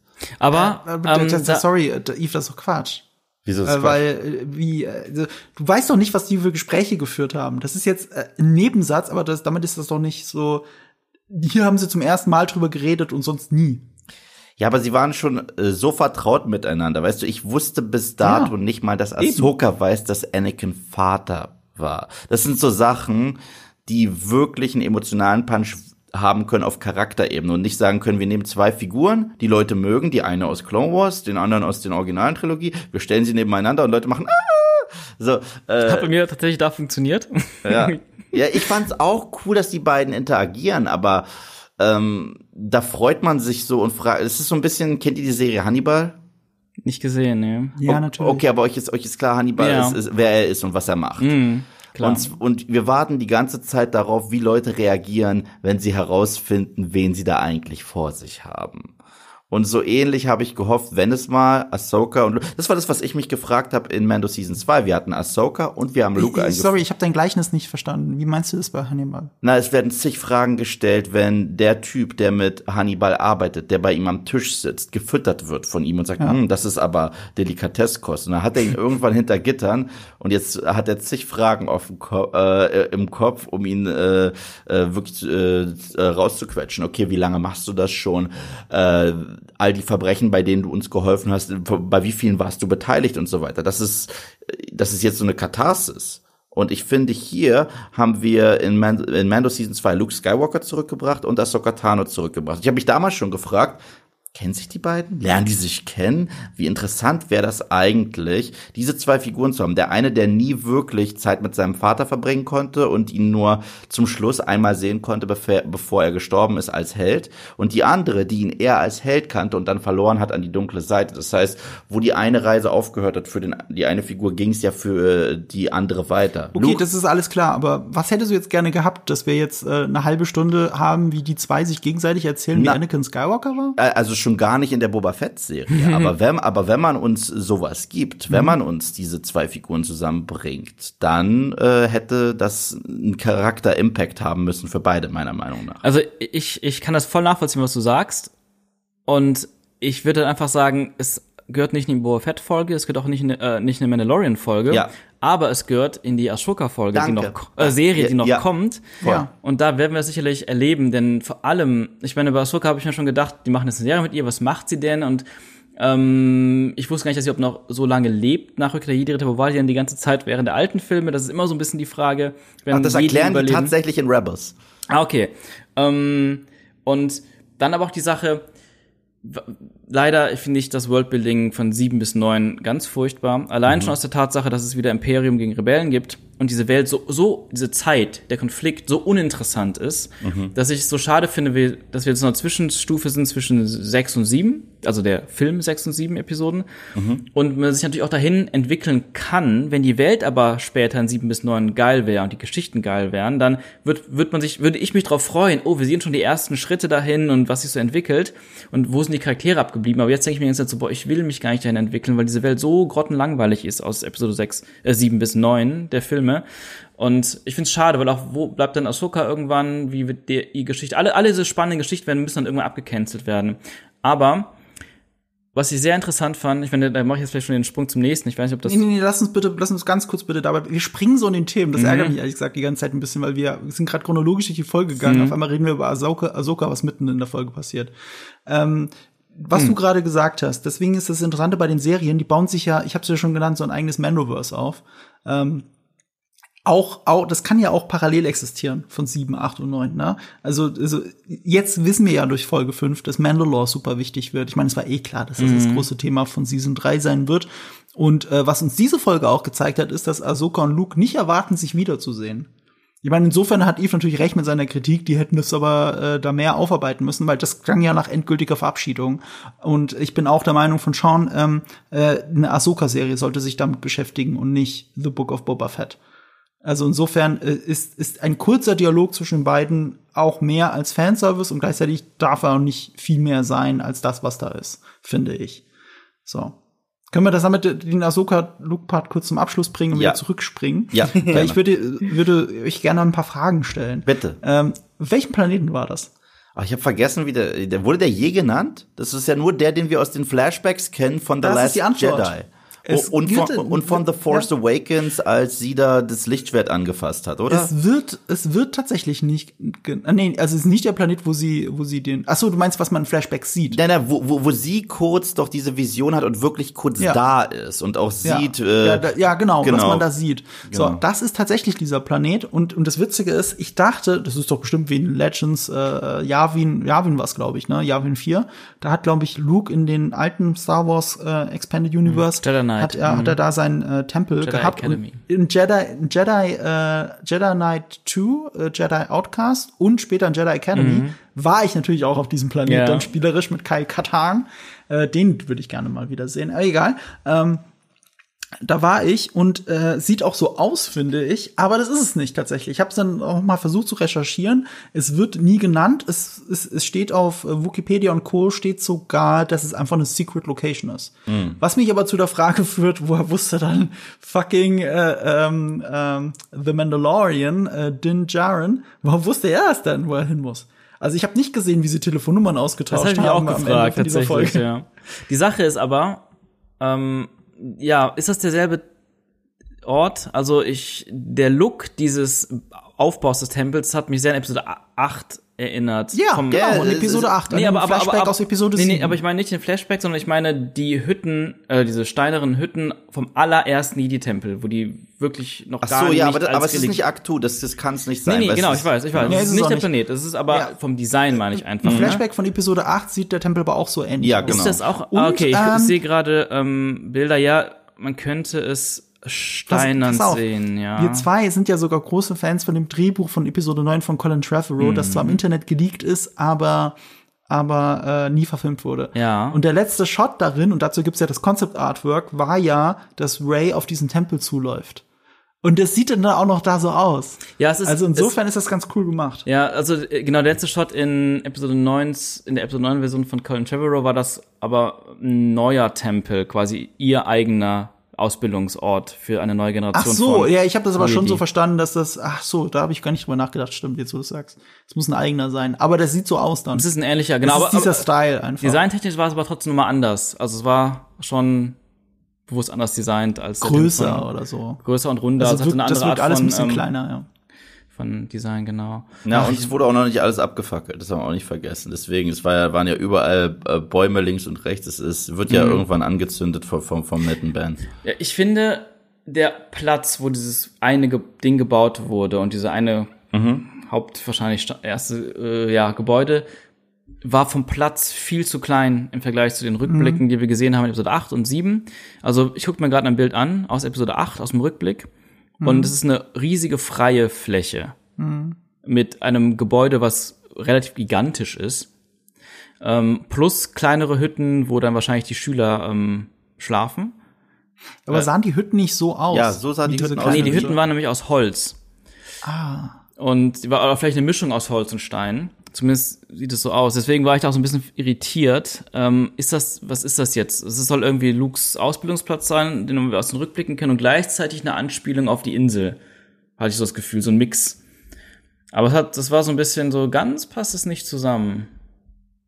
Aber vielleicht ist es auch nicht so schlimm. Vielleicht ist es auch nur ein Prototyp. Vielleicht hat er hier die erste Hütte gebaut und sagt, ja, das muss größer. So. Kann natürlich auch sein, dass sich das natürlich noch weiterentwickelt hat dann von diesem Punkt aus. Ja. Generell, wie hat euch denn das gefallen, erstens CGI-Look Skywalker wiederzusehen und die Rückkehr von Grogu und deren Trainingssequenzen? Weil das war für mich, ehrlich gesagt, Hit und Miss. So. Ja, also ähm, äh, CGI gefallen. Ich finde, man sieht, dass sie sich verbessert haben. Voll. Ähm, das sieht viel besser aus als in The Rescue, äh, also in der Folge, wo man ihn zum ersten Mal gesehen hat. Ähm, sie haben sich ja auch einen, das sind wir wieder Stichwort Fanfilm und so, da sind wir wieder bei dem Thema. Sie haben, ich weiß nicht, ob ihr die News mitgekriegt habt, irgendjemand hat ähm, mit, äh, wie, wie heißt das nochmal, Deepfake, ähm, diese Rescue-Folge nochmal verbessert.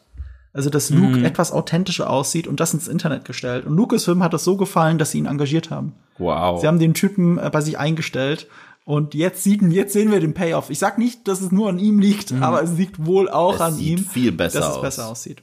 Ja, äh, das war wirklich, das hat mich mit am meisten beeindruckt. Also eigentlich, also auch begeistert in der Hinsicht, dass wir jetzt einen Luke sehen, also in der Episode, in der Mando-Folge mit Luke war es ja wirklich so, man, man hat immer die Kapuze auf und wenn er dann am Ende sich zeigt als Luke, als junger Luke Skywalker, dann steht er einfach nur sehr starr an einem Punkt und redet so ein bisschen und dann zieht die Kapuze wieder, Kapuze wieder auf und geht. Und jetzt haben wir einen Luke, der sich gefühlt wirklich frei bewegen kann, seinen Kopf in alle Richtungen drehen kann, sehr viel Mimik hat und relativ überzeugend aussieht. Ich glaube, das hat auch einen großen Grund. Ähm, Im alten, also ich weiß, habt ihr die Doku gesehen, also die Disney Gallery über diese Folge Ja. und wie sie das gemacht haben, Ja. auch mit äh, Mark Hamill Noch holen, nicht, nee. und so. So, und Mark Hamill hat das ja auch gespielt. Also die haben ähm, die Szene noch mal gedreht, ohne, ohne die alte Crew, also mit einer noch kleineren Crew, ohne die Schauspieler und so. Und äh, Mark Hamill hat das vorgespielt. Und ähm, der Darsteller, der ihn dann dargestellt hat, der äh, ähm, hat das versucht zu imitieren. Also so zu stehen, sich so zu bewegen und so weiter, damit sie das alles ein bisschen matchen konnten. Also im Wesentlichen hat Mark Hamill da gestanden, um Inspiration zu geben. Und Mark Ja. Hamill ist eben auch knappe 70 und äh, der rennt natürlich auch nicht durch die Gegend. Ähm, dieser Darsteller hat übrigens ein Cameo in Episode 5 gehabt. Das war einer der zwei Rebellenpiloten, der jüngere. Das war der Luke Skywalker-Darsteller aus The Mandalorian. Ich nehme an, dass er es auch wieder in dieser Folge war. Und ich nehme an, dass in dieser Folge, äh, Disney Gallery wird ja wahrscheinlich noch kommen, aber dass in dieser Folge nicht Mark Hamill am Set war. Ja, wahrscheinlich Und nicht. die Frage, die sehr viele nicht gestellt haben bei dem englischen Original von damals war, wer hat denn dann die Stimme gemacht? Also wer hat denn Luke Skywalker gesprochen, weil er ja auch klingt wie Luke Skywalker. Mhm. Mark Hamill kann es ja nicht sein, weil Mark Hamill klingt eindeutig 40 Jahre älter. Mhm. Also woher kommt es denn? Und was sie gemacht haben ist, ich weiß nicht, wer der Sprecher dann war, ich, keine Ahnung, aber sie haben einen Algorithmus entwickelt, der die Stimme so verändert, dass sie ähnlich, dass sie so Krass. klingt wie Mark Hamill damals. verrückt. Und das ver, ver, verklappt verblüffend gut. Ja, In The. Rescue ist man nicht drauf gekommen, dass das, ähm, äh, wie sie das gemacht haben. Also da, da kommst du einfach nicht drauf, wenn sie es dir nicht erklären. Das ist Wahnsinn. Aber in The Rescue hat er ja nur, wie viele Sätze hat er gesagt? Ein? Zwei? Ja, also nicht war viele. wenig. Und hier ist es aber anders. Hier redet Luke die ganze Zeit. Und ich fand, das Gesicht war viel besser, keine Frage. Aber bei der Stimme habe ich mir gedacht, ihr hättet einfach jemanden engagieren sollen, der genauso klingt wie Mark Hamill oder es imitieren kann. Weil ich finde, diese Stimme klingt im Vergleich zu allen anderen Personen, die auch im Raum sind oder neben ihm stehen im Freien, klingt sie irgendwie off. Sie klingt ein bisschen blechern, sie klingt ein bisschen monoton. Also nicht, als ob es ein Computer vorgelesen hätte, aber jetzt, wo ich weiß, dass es ein Computer vorgelesen hat, denke ich, ja, stimmt. Also ist es euch auch so gegangen? Ja, das haben sie ein bisschen besser gemacht, obwohl die ihn ja auch äh, ver-CGI'd haben, aber von der Stimme her haben sie es besser gemacht in Rogue One mit Tarkin.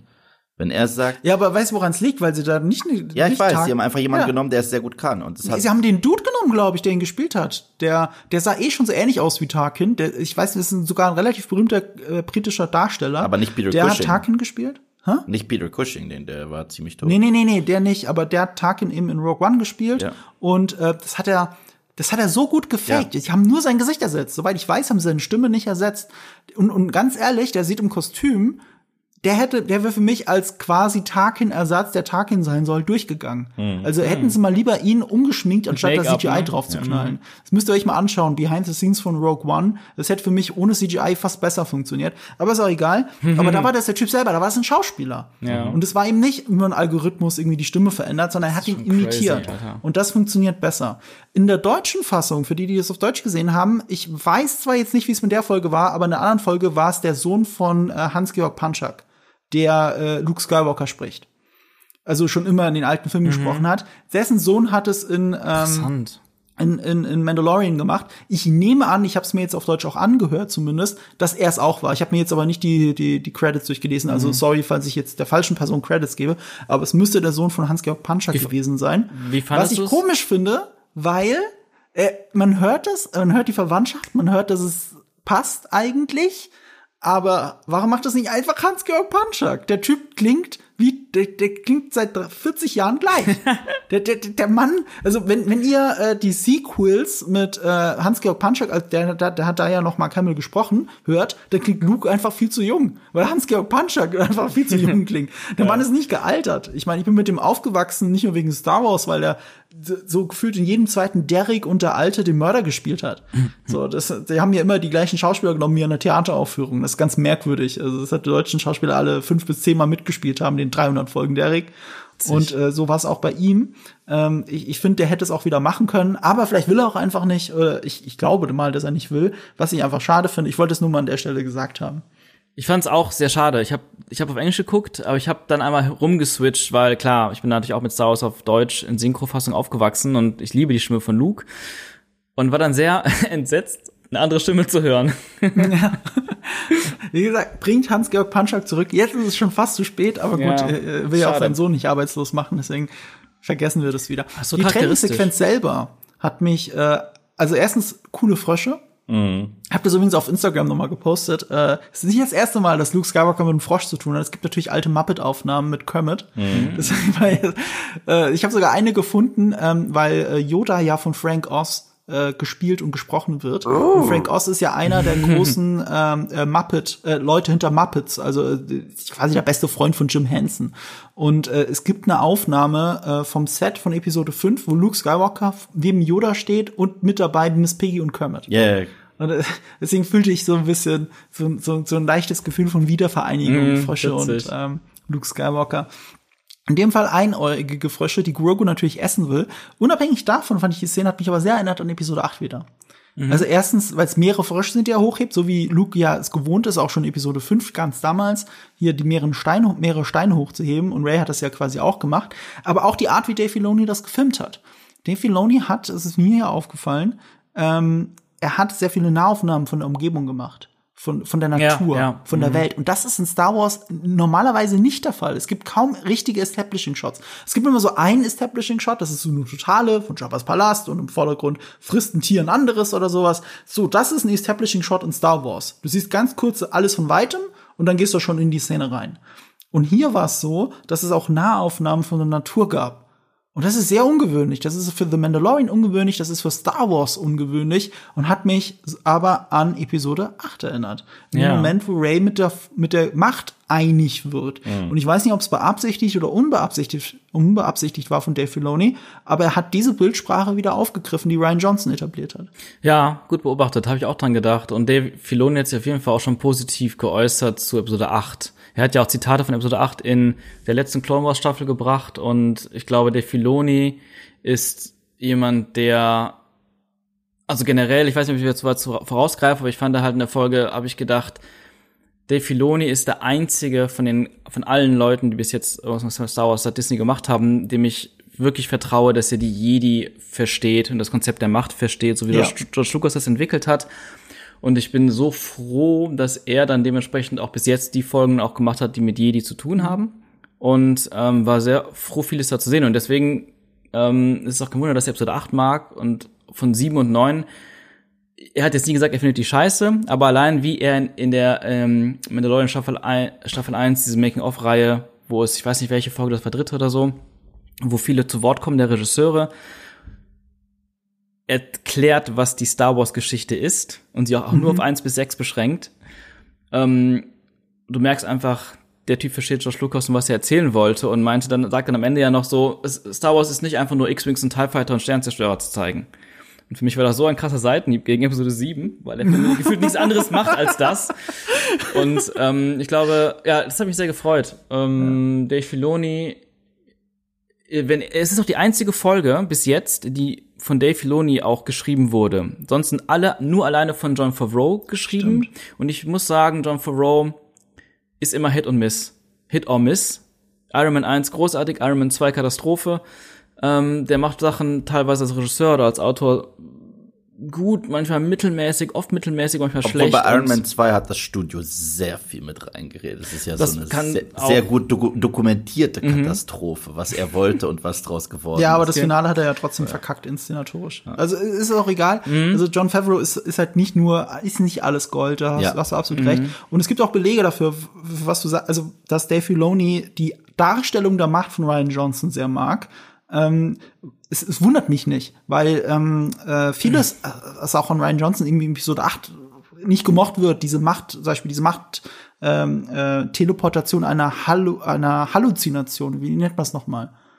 Ja, ist egal. Astralprojektion. Auf jeden Fall, ihr wisst, was ich meine. Sowas wie äh, Astralprojektion, äh, so ein bisschen. Diese Astralprojektion, mhm. das ist ein schöner Begriff dafür. Ja. Die ist aus dem alten Star Wars Kanon. Das mochte mhm. ich auch. Das, das, ja. das, ich liebe diesen Exchange zwischen Ryan Johnson, einem äh, Star Wars Fan auf Twitter, wo, wo, wo, irgendein, wo, mhm. wo irgendjemand was geschrieben hat, äh, ja, das ist alles Blödsinn, das hat ja nichts mit Star Wars zu tun. Und dann, dann, und dann siehst du so eine Fotofolge von Ryan Johnson. Du siehst seine Hand, wie sie in Richtung seines Regales geht. Und dann geht geht diese Hand zum, zu einem Buch, einem alten Star Wars Canon Legends Buch, also was damals Canon war, zieht das so raus, so ein Lexikon, blättert drin rum, macht es so auf, holt den Abschnitt raus, wo das da drin steht und dann nächster, nächstes Meme, äh, Homer Simpson mir in diese Hecke zurückgeht. kennt, ihr, kennt ihr das? So, und das ja. ist Ryan Johnson. Da ist halt so viel krasser Nerdkram drin, aber eben das, was du sagst, ist es nicht nur Fanservice, weil er, er versucht nicht Sachen zu erzählen, die andere schon erzählt haben, sondern er, er sagt sich, die Welt ist ja so groß, da kann man doch was anderes rausnehmen. Und deswegen ist noch eine letzte Sache dazu. Mhm. deswegen hat er ja gesagt, er, ähm, er würde niemals für seine eigene Star Wars Trilogie KOTOR verfilmen, weil das war so eine Spekulation. Mhm. Also Knights of the Old Republic, das ist ja eines der beliebtesten Star Wars Spiele überhaupt ist, mit einer Mhm. unfassbar geilen Story. Ähm, er hat gesagt, er würde das nie tun, weil er liebt KOTOR und KOTOR ist so geil, weil das so anders ist als alles andere, was du aus der Welt kennst, aber zur Welt gehört und passt. Und das ist sein Ziel, wenn er eine Geschichte erzählt. Mhm. Und deswegen ist auch Star Wars 8 so anders als 7 und 9. Weil es eben nicht versucht, alles nachzuerzählen. Aber, aber ich, ich, ich sehe, ich, ich trigger auch Eve gleich, wenn wir Nee, länger ich, drüber reden. ich, ich, bin nie getriggert, wenn jemand den Film mag. Ich gönne es euch voll. Ich finde den scheiße, aber. Und deswegen äh, wundert es mich aber nicht, dass Dave Filoni und Ryan Johnson sich so gut verstehen. Also das, das ist sogar dokumentiert, dass die zwei sich gut verstehen. Ist ja auch kein Wunder, weil als Ryan Johnson dann Episode 8 gedreht hat, der ist ja extra nach LA in die Nähe gezogen von der Story Group von Lucasfilm, damit er jederzeit hinfahren kann im Auto und mit denen reden kann und sich so das Drehbuch zusammenarbeitet. Und daher kennen die zwei sich. Deswegen sind die auch so dick. Und deswegen ist auch Dave Filoni's Star Wars so ähm, so konzentriert dann auf solche Sachen wie Macht. Also wenn du diese Folge anschaust, ich glaube auch im Drehbuch, dann wirkt das wahrscheinlich gar nicht so, dass Luke und Grogu so viel Zeit miteinander verbringen. Das wirkt vielleicht gar nicht so im Drehbuch, aber, aber die Folge nimmt sich extrem viel Zeit damit.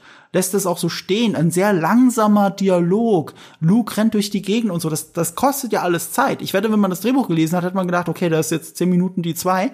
Aber in Wirklichkeit waren es 25 Minuten oder so. Ja, aber das ist generell, finde ich, also ich habe ja auch äh, Clone Wars und Rebels geguckt und ich habe da sehr viel Respekt gewonnen, so wie ähm, Dave Filoni mit Mythologie im Gesamten umgeht. Du hast eine Episode zum Beispiel mal in der Unterwelt und da wird auf so kleine Details geachtet. Das ist wirklich so eine richtige schmutzige Gangster-Story mit so vielen Sachen, die ich aus Star Wars nicht kenne, die aber sich irgendwie richtig anfühlen und eine andere Folge hast du, die sich den Jedi widmet, aber die erzählt trotzdem was eigentlich was sehr spirituelles und äh, dieses außerweltliche, äh, dieses Space Wizard mäßige auch ein wenig und mit äh, die Verbundenheit mit Natur, sowas sieht man gerade voll bei Star Wars Rebels, das hat mir richtig gut gefallen und ihm ist es immer gelungen in du guckst fünf Folgen von Clone Wars oder von Rebels und hast teilweise fünf ganz unterschiedliche Aspekte der weit, weit entfernten Galaxis beleuchtet. Und das fand ich, war immer eine saukrasse Stärke dieser äh,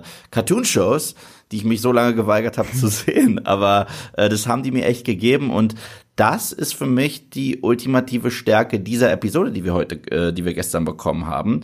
Weil ja, wir verbringen etwas Zeit mit den Jedi und es ist sehr viel Vertrautes äh, und es fühlt sich auch richtig Jedi, Jedi-mäßig an, aber wir springen auch ganz kurz in einen richtigen Western und äh, beleuchten das, äh, was wir von Obi-Wan mal gehört haben, so, dass es dort nur ekelhafte Menschen gibt und man aufpassen muss, wem man da begegnet, aber ohne dass man sagt, okay, das ist übrigens Cantina Bar 2.0. Nein, das sieht aus wie im wilden, wilden Westen und ich find's geil. Ja, True, ja. Ich würde gerne noch eine Sache zu Luke loswerden. ja, bitte. Ähm, weil was ich, ich finde es einfach unglaublich beeindruckend, wie weit die Technik gekommen ist. Also Ja. wirklich rein technisch, dass wir so viel Zeit mit einem jungen Luke Skywalker verbringen können, der mit anderen Charakteren interagiert, sich bewegen kann. Und das ist so eine riesen Step-up von dem ersten Auftritt als junger Luke in der letzten Folge von Mandalorian Staffel 2. Und wenn es einen weit ebenso großen Schritt zu seinem nächsten Auftritt irgendwann vielleicht in der Ahsoka-Serie dann gibt, dann wird es noch besser und man kann noch mehr machen. Und auch diese Stimme, die, die kam mir jetzt gar nicht so krass künstlich vor. Aber ich werde jetzt mal darauf achten, wenn ich es mir nochmal angucke. Vielleicht wirkt es dann so. Sie klingt ein bisschen blecherner, ein bisschen monotoner, finde ich. Mhm. Aber auch der, das- der Algorithmus kriegt es noch nicht so hin, dass es natürlich Ja. Aber auch das ist ja eine Entwicklung, ne? Und wahrscheinlich wird es beim nächsten Mal noch viel, viel besser sein. Und ich habe mir einfach so gedacht, krass, man könnte jetzt wirklich, man könnte jetzt wirklich eine Serie mit Luke Skywalker als Hauptfigur drehen. Man könnte einen Film, man könnte Shadows of the Empire verfilmen. Man könnte Filme machen, die, die zwischen sechs und sieben spielen, die einfach fehlen. Wirklich aus der Sicht von Luke, Leia und Han. Das wäre bald möglich. Und es hat irgendwie einiges ausgelöst in mir, ich so, so Möglichkeiten und Potenzial und äh, äh, ich finde es mega spannend. Und, Ich auch, ich äh, auch. da wird noch mehr kommen. Ja, voll, voll. Pff, oh, ich hoffe nicht. Ich, Nein, nein, nein, nein, aber ich- ich glaube, mich ist immer noch so eine Horrorvorstellung, dass wir tote Schauspieler wiederbeleben, also dauerhaft wiederbeleben, durch diese Technologie. Das, was irgendwann, so wie Sean sagt, es wird möglich sein. Es wird absolut es, möglich es, es, sein. gibt, es, gibt, schon- es gab schon Ideen für Deepfake-Filme zu, mit, ich glaub, mit James Dean. Mhm. Ähm, Stimmt, ja. Aber, aber es ist halt wirklich das, was wir wollen. Es ist schwierig. Ich hätte lieber dann, wenn dann, dann, dann soll es halt ein anderer Schauspieler machen. Das soll es halt Sebastian Stan machen. Mark Mhm. Hamill hat das abgesegnet, soll der es machen.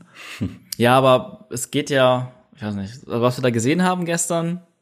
Aber, aber glaubt ihr denn, dass er wiederkommt? Weil das, das klang für mich sehr nach endgültiger. Ja, dass Luke endgültiger noch mal Abschied. wiederkommt? Aber ich hätte auch nie gedacht, dass Luke, ist bei Cop Vent habe ich es gedacht, aber bei Luke Skywalker, ich hätte nie gedacht, dass sie ihn noch mal bringen. Oh. Selbst als klar war, Doch, dass er auf den doch. Tempel geht und dem Moment, wo, wo Mando da wartet auf dieser Bank, habe ich gedacht, so jetzt äh, natürlich, weil äh, Grogu kommt vorbei, aber nicht Luke Skywalker. Mir war klar, so. mir, mir war klar, wir werden eine Sequenz sehen, wo äh, Grogu mit Luke trainiert. Das war mir klar nach Ja. äh, Mando Season 2. Das war das erste, was ich gedacht habe. Ich dachte sogar, wir sehen den Kleinen mal mit mit einem Lichtschwert in der Hand oder so und wie Mhm. Luke daneben steht, irgendwas derartiges.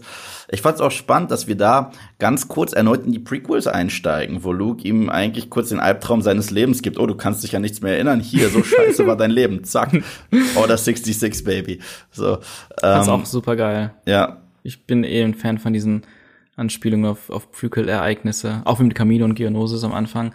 Ähm, übrigens, äh, was auch ganz cool, ein kleines net, net, nettes Detail war, dass diese ähm, die Vision, die wurde durch so einen so einen so einen Verzerrungsvignetten-Effekt eingeleitet und auch die ganze Zeit so umrundet davon, umrandet. Äh, das war derselbe visuelle Effekt wie in Episode 3, wenn Anakin die Albträume hat. Wollte ich grad sagen, ja. Tod. Das fand ich auch ein cooler Ja, ja Kniff, wollte ich so. gerade sagen, ja. Saugeil, hat, hat mir auch mega gefallen. Und es hat einen auch ein bisschen erinnert an diesen, äh, das ist in Rebels, da gibt es, oh Gott, ich werde es jetzt falsch aussprechen, aber es gibt da im Grunde genommen diesen äh, Raum, äh, der einem, äh, der es einem erlaubt, in unterschiedliche Zeitebenen zu gucken. Und es hat mich auch ein bisschen daran erinnert. Das ist ganz komisch. Das, ja, ich weiß, Zeitreise ist Kanon bei Star Wars, aber es ergibt irgendwie Sinn auf eine sehr verrückte Art Akzeptiere und das Weise. noch nicht. Okay, du sagst, es macht Sinn. Okay, ja, ich Ja, muss sch noch schau, schau es dir mal an. Also Ja. ohne Witz, ich war überrascht, wie gut mich diese zwei Serien abgeholt haben. Grad, grad du als Darth Maul-Fan, du musst die Folge sehen. Ich habe Rebels auch noch nicht ganz geguckt, aber die Folge ähm, Twin Two- Sons. Twin Sons. Ich wollte gerade Ich hab, ich hab, sagen. da, Twin da, daraus habe ich natürlich schon einiges geguckt, weil Darth Maul. Also Maul, du sehen. Maul wurde in Clone Wars erst so richtig zu einem Charakter und zwar Mhm. einem richtig guten. Also meine Güte. Ja, generell bin ich kein Fan davon, dass immer wieder geredconnt wird, wenn jemand stirbt und wieder zurückkehrt. Ich Mhm. Ja, bin ja. kein Fan davon. Aber wenn man es macht, dann äh, gib uns was, was ich nicht kenne. Und der Maul, den ich dann als Charakter kennengelernt habe, nicht nur als äh, ominösen Sith-Assassin, Ja. äh, der ist spannend, der ist, der ist tragisch, der, den, den, den, das muss man echt gucken. Also ich glaube, das wird dir wirklich gefallen. Es gibt online, das schicke ich dir mal, wenn das hier vorbei ist, der Podcast, es gibt so Mhm. ein Cheat Sheet. Da kannst du all die doofen Episoden überspringen. Also du musst nicht sehen, 3P und Erz, wo gehen einkaufen. So, nein, juckt dich nicht. Aber so die ganzen guten Arcs, die, Ja. äh, ja das ist Da habe ich gestern noch mit meinem Kollegen, ähm, meinem Podcast-Kollegen René drüber gesprochen, weil er meinte auch, es gibt so eine Liste. Er Ja. weiß jetzt nicht, wer die findet. Ich find die dir, äh, ich- ich- ich schick die dir, ich schick die dir. Ja, bei sehr Insta. geil. Vielen Ja. Dank. Verspreche ich dir. Also ich nehme für ähm, Clone Wars den Cheat Sheet von Fuck, ich glaube, es war IGN.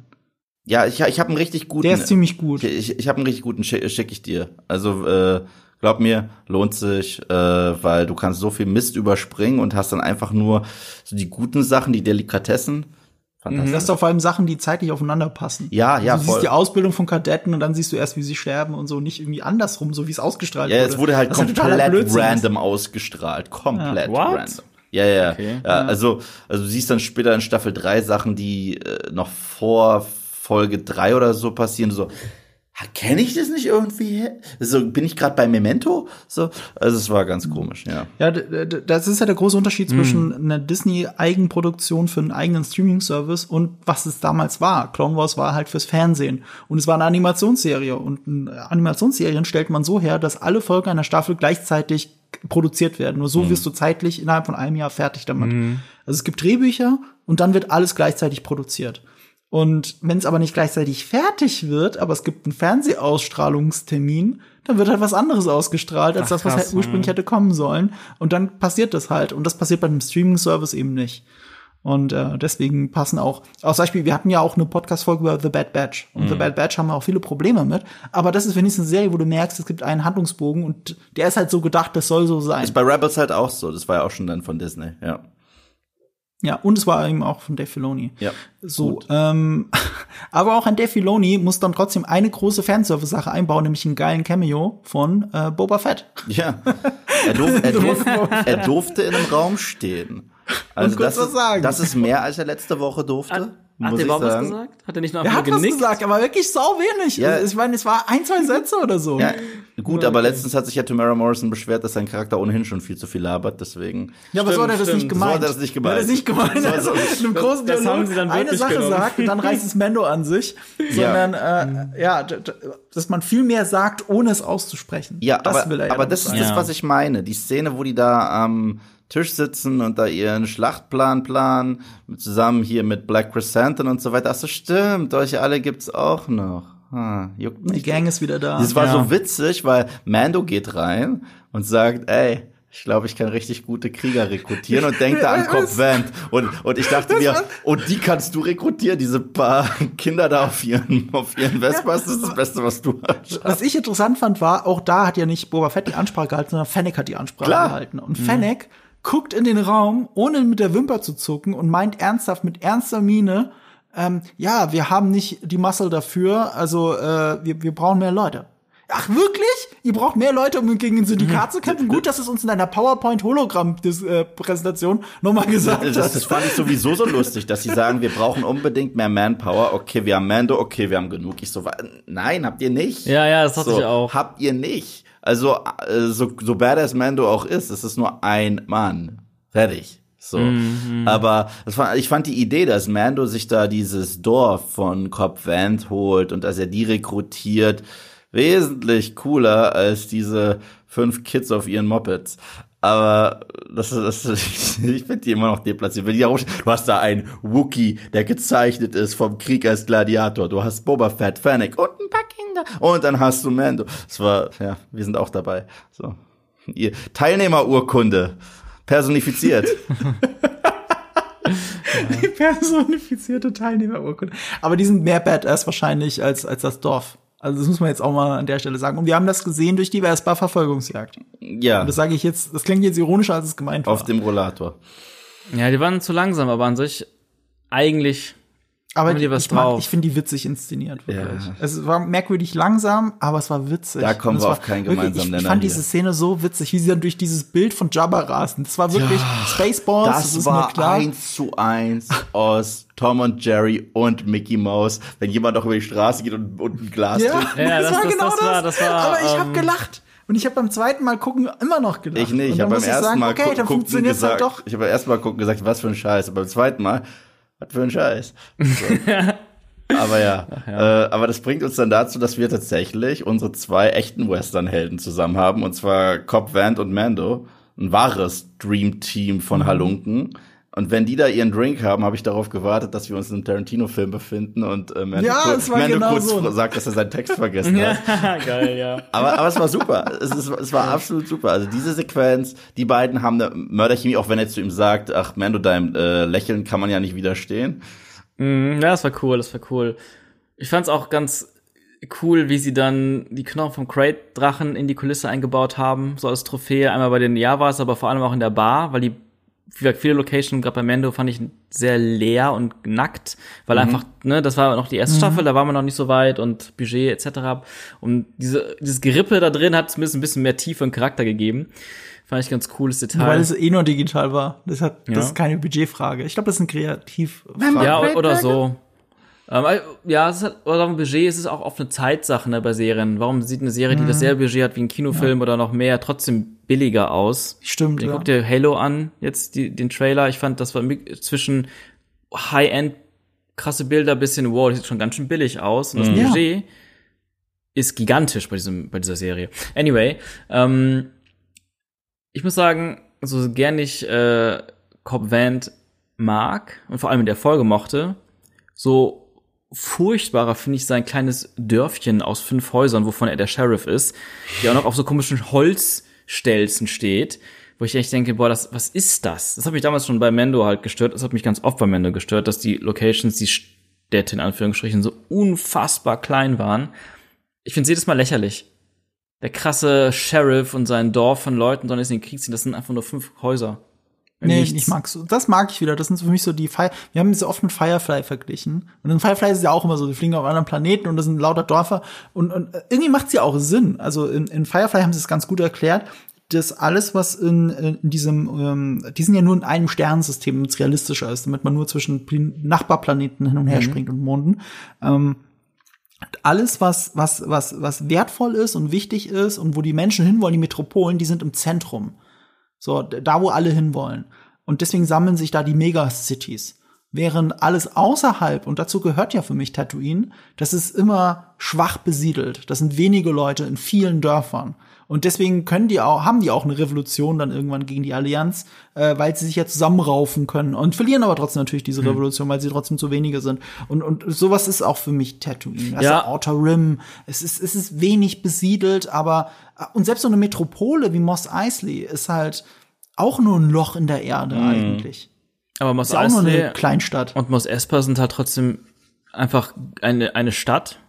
Oder selbst wenn du es nur ein Dorf nennen willst, die sind groß. Ähm, und das Ding von Van ist ja quasi, es ist ja einfach nur eine Straße. Das ist ja nichts. Das ist ja noch kleiner als diese Westerndörfer, die man halt auch hier als Inspiration genommen hat.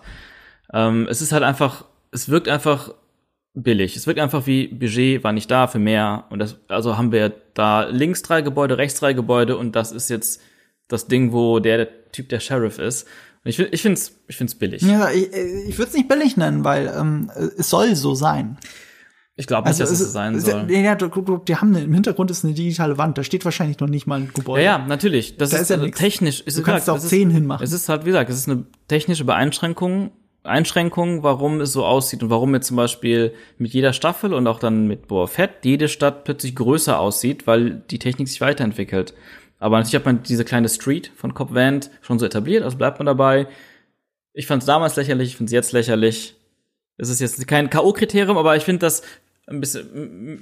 Ich finde Ich finde, das hat nichts mit Weiterentwicklung der Technik zu tun. Das ist eine rein kreative Entscheidung. Glaub es, gibt nicht. ja vorher immer die Storyboards und alles sieht so aus wie in den Storyboards. Das siehst du ja auch immer in den Credits. Mm, nee, so, nee, nee. irgendwie Manchmal ist es kahle Wüste. Es sieht überhaupt nicht so aus. Das ist nämlich das Ding. Wenn du Hä? die Storyboards, so. diese Artworks anguckst, Ja. die sind immer viel größer, haben viel mehr Tiefe, sind viel komplexer und die Versionen in der Serie sind immer viel vereinfacht, viel kleiner.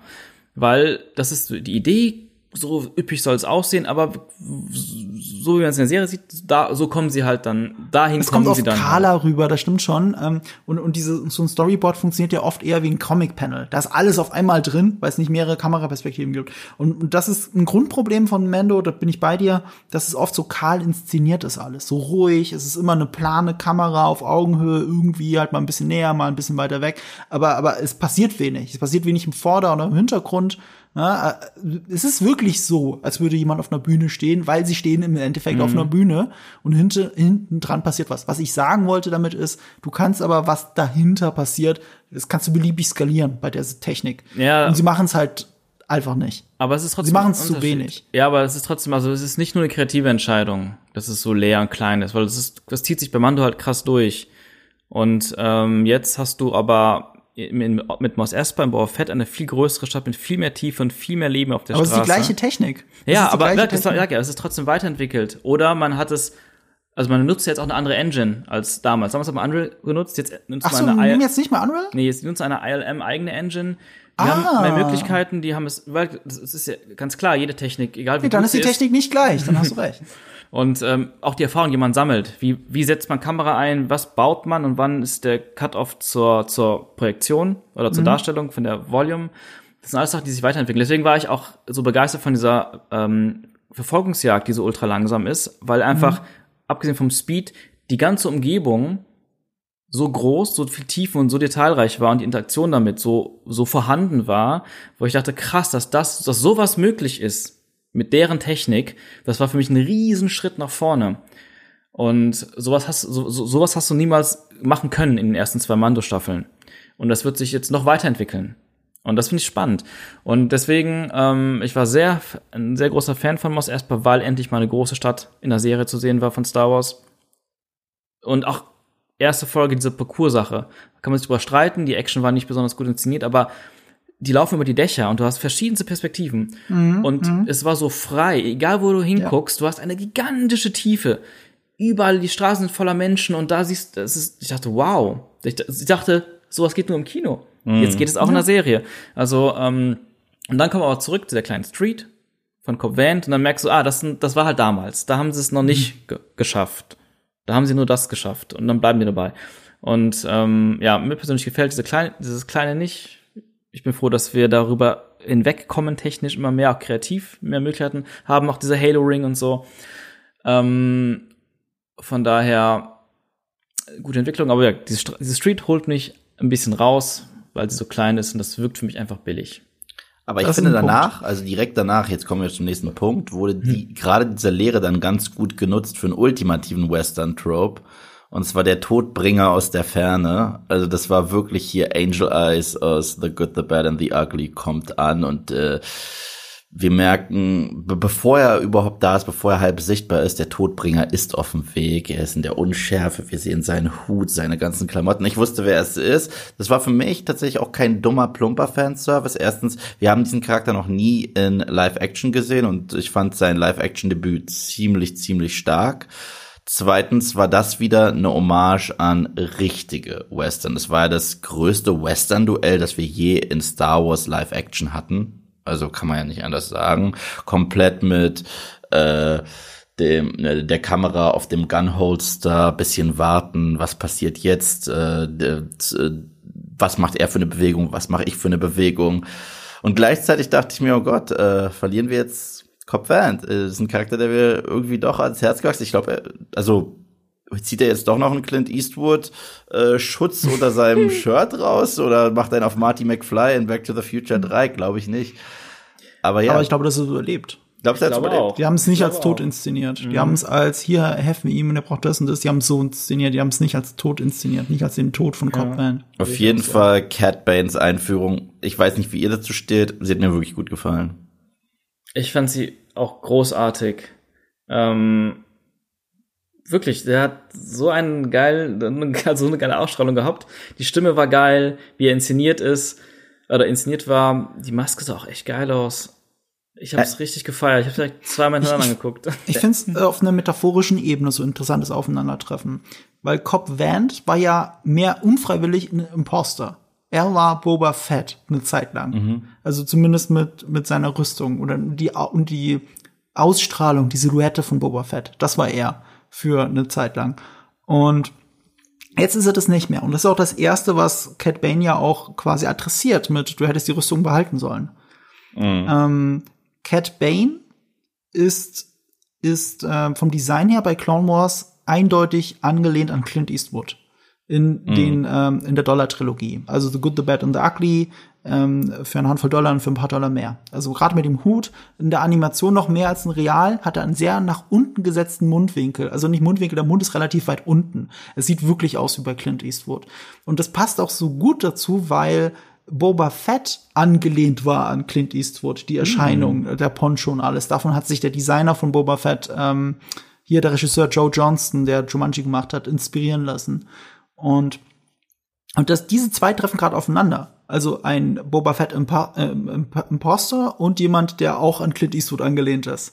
Geil. Und das, das ist so ein Spiegelduell eigentlich auf einer metaphorischen Ebene. Und ohne die Rüstung von Boba Fett verliert auch Cobb Vanth dieses Duell. Mhm. Und jetzt würde ich es gerne als Überleitung nehmen für, was glaubt ihr denn, wie es weitergeht? Na, erstmal wollte ich noch eine, Weil, eine Sache ganz kurz sagen. Ach so, okay. Weißt, weißt du, wie toll ich es fand, dass sie auch damit gespielt haben, wie bei guten Schurken und wie bei guten Filmmonstern, dass sie uns nach und nach mehr von ihm gezeigt haben und das sehr langsam gemacht haben. Erst siehst du ihn in der Unschärfe, mhm. dann ist sein mhm. Hut über seinen Augen und du siehst nur seine ekligen Zähne und hörst langsam diese murmelnde Stimme. Dann hast du dieses monströse mhm. Gesicht mhm. und dann weißt du, was das für ein talentierter Schütze ist genau das so. war auch aus Spiel mir, das sieht vom Tod Ja, übrigens, genau so funktioniert das. Ich meine, ich habe davor mhm. schon mal über einen meiner Lieblingsfilme Predator gesprochen, mhm. aber ich find's toll, dass man ihn anfangs nur seine äh, Ego-Perspektive sieht. Mal was von der Rüstung und erst zum Schluss fallen wortwörtlich alle Masken und mhm. genauso hat man das hier gemacht. Liebe ich, liebe Bei Spiel mir das Lied vom Tod ähm, ist das Duell selber gar nicht so wichtig. Mhm ähm, also der Moment des Ziehens, äh, sondern wird auf nur metaphorischen Ebene schon wieder nur wichtig, weil äh, der, der, die Hauptfigur, die von Charles Bronson gespielt wird, äh, die hat eine Vergangenheit, die wir nicht kennen. Und wir, wir kennen, wir lernen sie aber langsam kennen durch eine Parallelmontage, diese Interludes, äh, dass du siehst irgendetwas, was er gesehen hat als Kind. Und das, es ist eine Gestalt, die aus der Unschärfe in der Wüste langsam auf die Kamera zuläuft. Mhm. Und das wird immer wieder dagegen geschnitten in diesem über zwei Stunden Film. Und erst ganz am Ende beim Duell siehst du auch, dass es fucking Henry Fonda ist, also der Bösewicht, logischerweise sogar. Ähm, du hast es die ganze Zeit geahnt, aber jetzt siehst du, wie der junge Henry Fonda in die Kamera reinläuft, in die Schärfe reinläuft und dann seinen Bruder erschießt. Den von Charles Bronson. In dem Film. Und das ist der Grund für die Rache. Und wie es ausgesehen hat, war das eins zu eins ein Zitat aus Spiel mir das Lied vom Tod. Also mhm. Also mir wieder bei einem Spaghetti-Western. Die Folge hat angefangen mit einem Spaghetti-Western mhm. und vor allem mit Spiel mir das Lied vom Tod. Und kurz vor Ende der Folge wird wieder Spiel mir das Lied vom Tod zitiert. Also insofern, der Filoni hat hier eindeutige Vorbilder. Und es ist eine Hommage und nicht zu sehr geklaut, weil die inhaltlich passiert anderes, passieren andere Sachen. Es war die Bilder davon, aber. Ich finde es übrigens spannend ähm, vom Dialog her, dass Cat Bane sagt, Boba Fett ist ein eiskalter Killer. Und ich so, ah, du hast die Serie nicht gesehen, ha? So. ja. ähm, ja, aber, äh, aber ich bin generell der Meinung, dass es zu einem Duell kommen muss. Ich, ich dachte immer, dass es zum Duell kommen muss zwischen Boba Fett und Cat Bane. Es gab ja mal ein unfertiges Duell, damals als Clone Wars abgesetzt wurde. Es wurde dann veröffentlicht unfertig. Das ist wie so ein äh, Western-Duell gab zwischen diesen beiden Charakteren. Das gab es ja wirklich. Aber für mich ist oh. Boba Fett seit The Mandalorian kein Revolverheld mehr. Für mich ist er ein Barbar. Für mich ist er der, der mit dem Schläger draufhaut. So hat es ja auch Tamara Morrison selber beschrieben.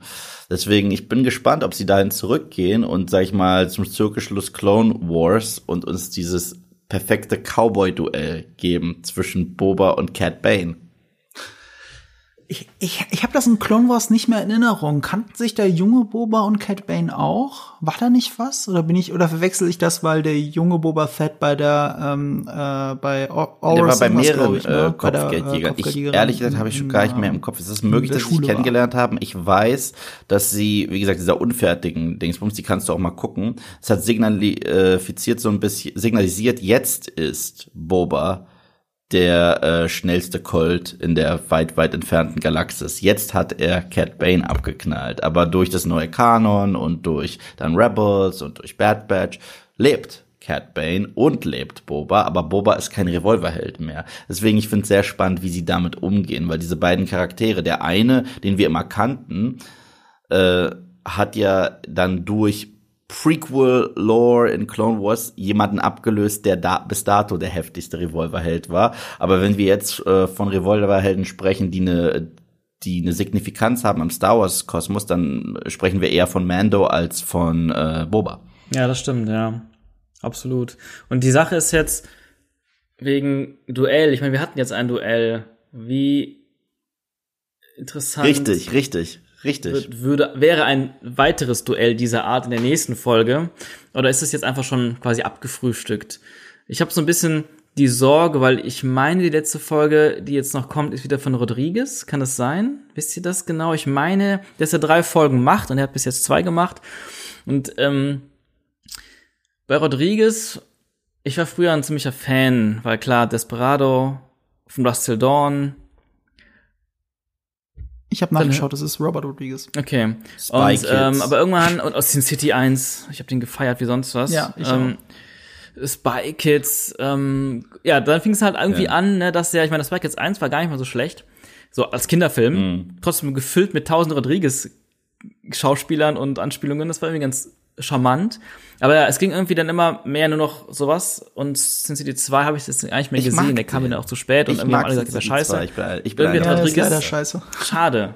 Okay. Ich mag Eva Green in dem Film und das war's dann auch schon. Hm, das ist auch nicht so Egal. viel. Aber auf jeden Fall, er hat ja irgendwie abgebaut. Warum auch immer. Und ähm, jetzt hat er so ein paar Folgen gedreht. Und ja, gerade die Action also, sagen wir so, ich gehe mal davon aus, dass wir ein großes Actionfinale bekommen, natürlich. Er muss den Rancor rein. muss. Voll, folgenlang davon sprechen, Mit Rancors und allem. Er muss den Rank Rancor reiten, alle müssen irgendwie ihren Moment kriegen in dem großen Fight und ja. Ähm, ja, ja. Ich liebe Desperado. Ich weiß nicht, wie, wie ja. es euch geht. Ich liebe den. Großartig inszeniert oh ja, so und gut. erzählt und Tarantinos Cameo ist auch großartig und Und auch die Action ist so geil inszeniert und ähm, er, also Antonio Banderas, ist so geil inszeniert. Ähm, aber es gab immer eine Sache, die ich schwach fand bei dem Film. Und das ist das Finale.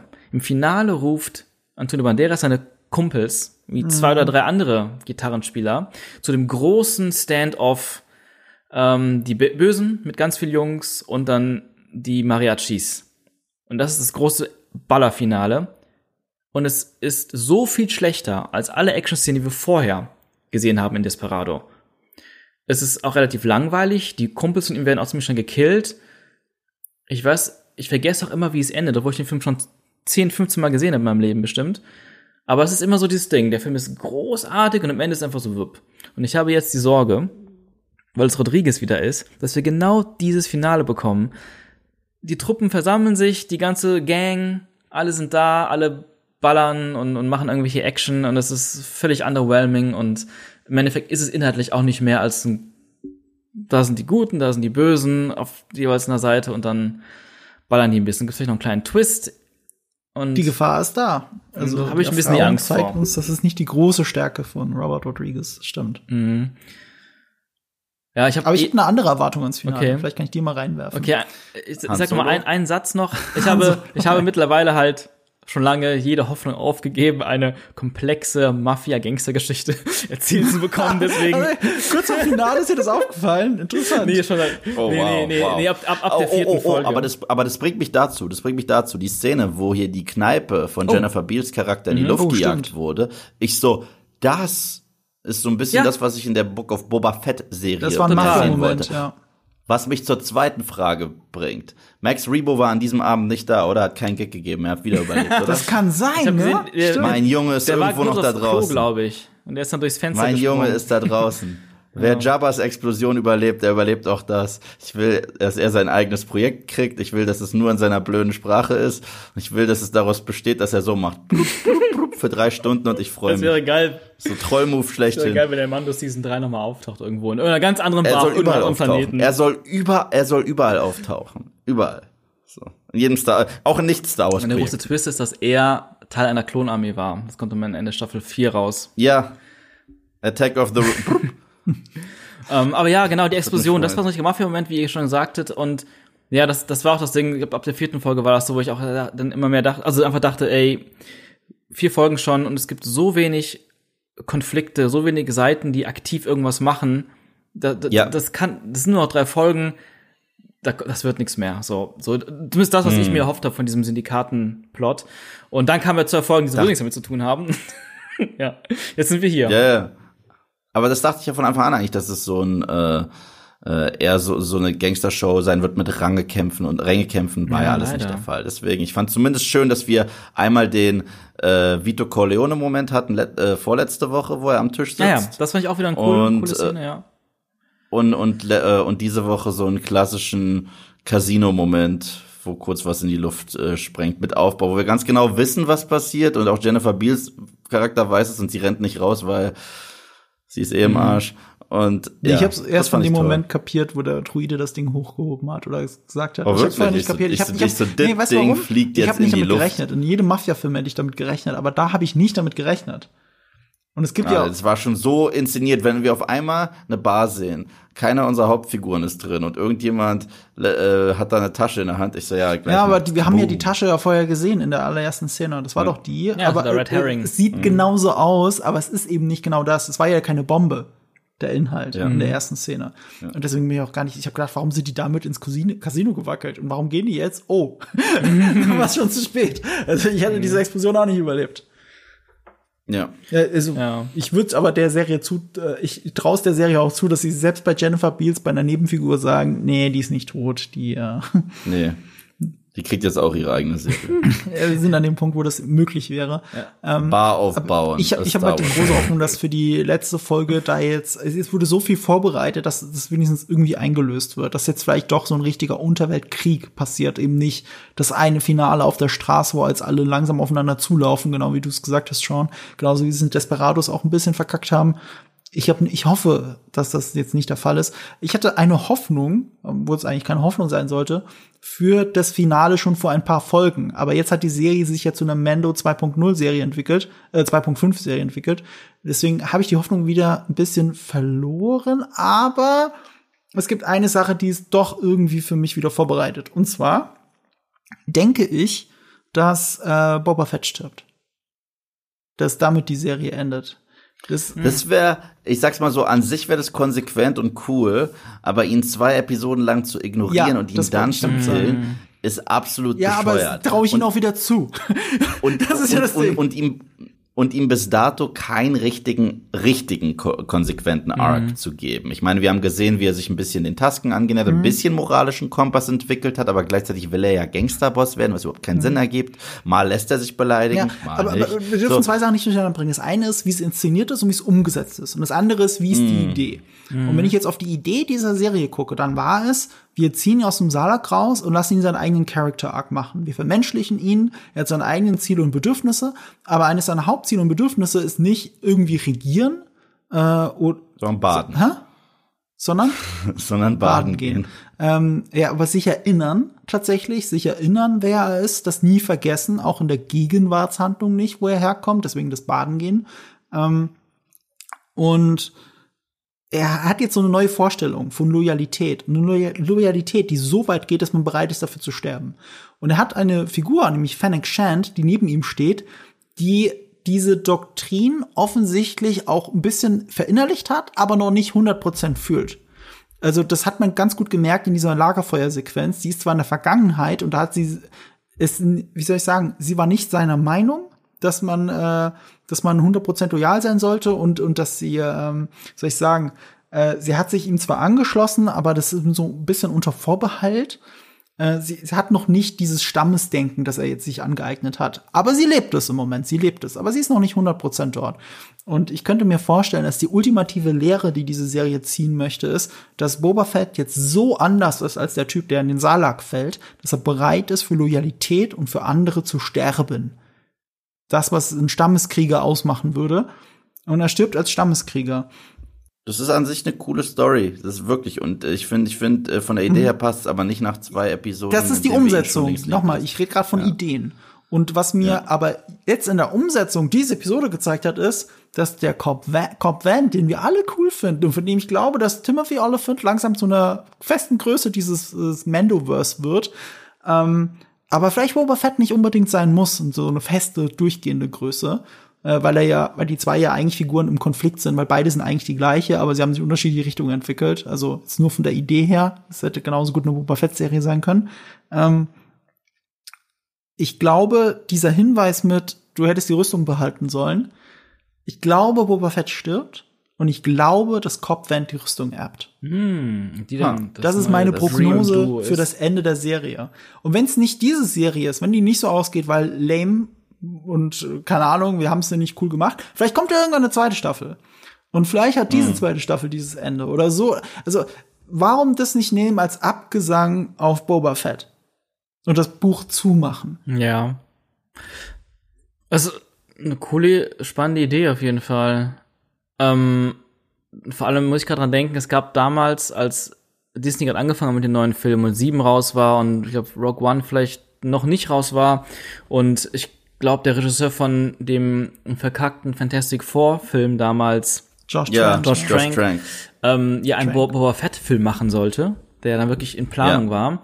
Da hieß es, also ich weiß nicht, ob es nur Gerüchte waren, Spekulationen, ob es wirklich so Insiderberichte waren, aber manchmal habe ich, hab ich, das, hab ich gelesen, dass man nicht Moro Morrison als Boa-Fett haben will, weil die eben meinten, dachten, dass der Leute, keine Leute ins Kino zieht als Hauptfigur und dass man quasi so erzählt, dass der Boa Fett, Timur Morrison, quasi gestorben ist, getötet wurde von jemand anderem und der nimmt jetzt die Rolle ein von Boa Fett und das ist der Boa Fett, den wir dann in den alten Filmen oder wo auch immer dann dieser Boa Fett Film spielen sollte einnimmt. Und das ist ein Schauspieler, da wurde damals von Michael Fassbender gesprochen, irgendwie, aber eben ein, ein Kino-Schauspieler. Es, es gibt etwas, was auf deine Theorie hinweist, nämlich, dass Cobb Vant die Rüstung annimmt. Das wurde ja in den Romanen etabliert. Mhm. Übrigens als Zwischenspiel, als Interlude. Ich habe die Romane nicht gelesen, aber das habe ich erfahren.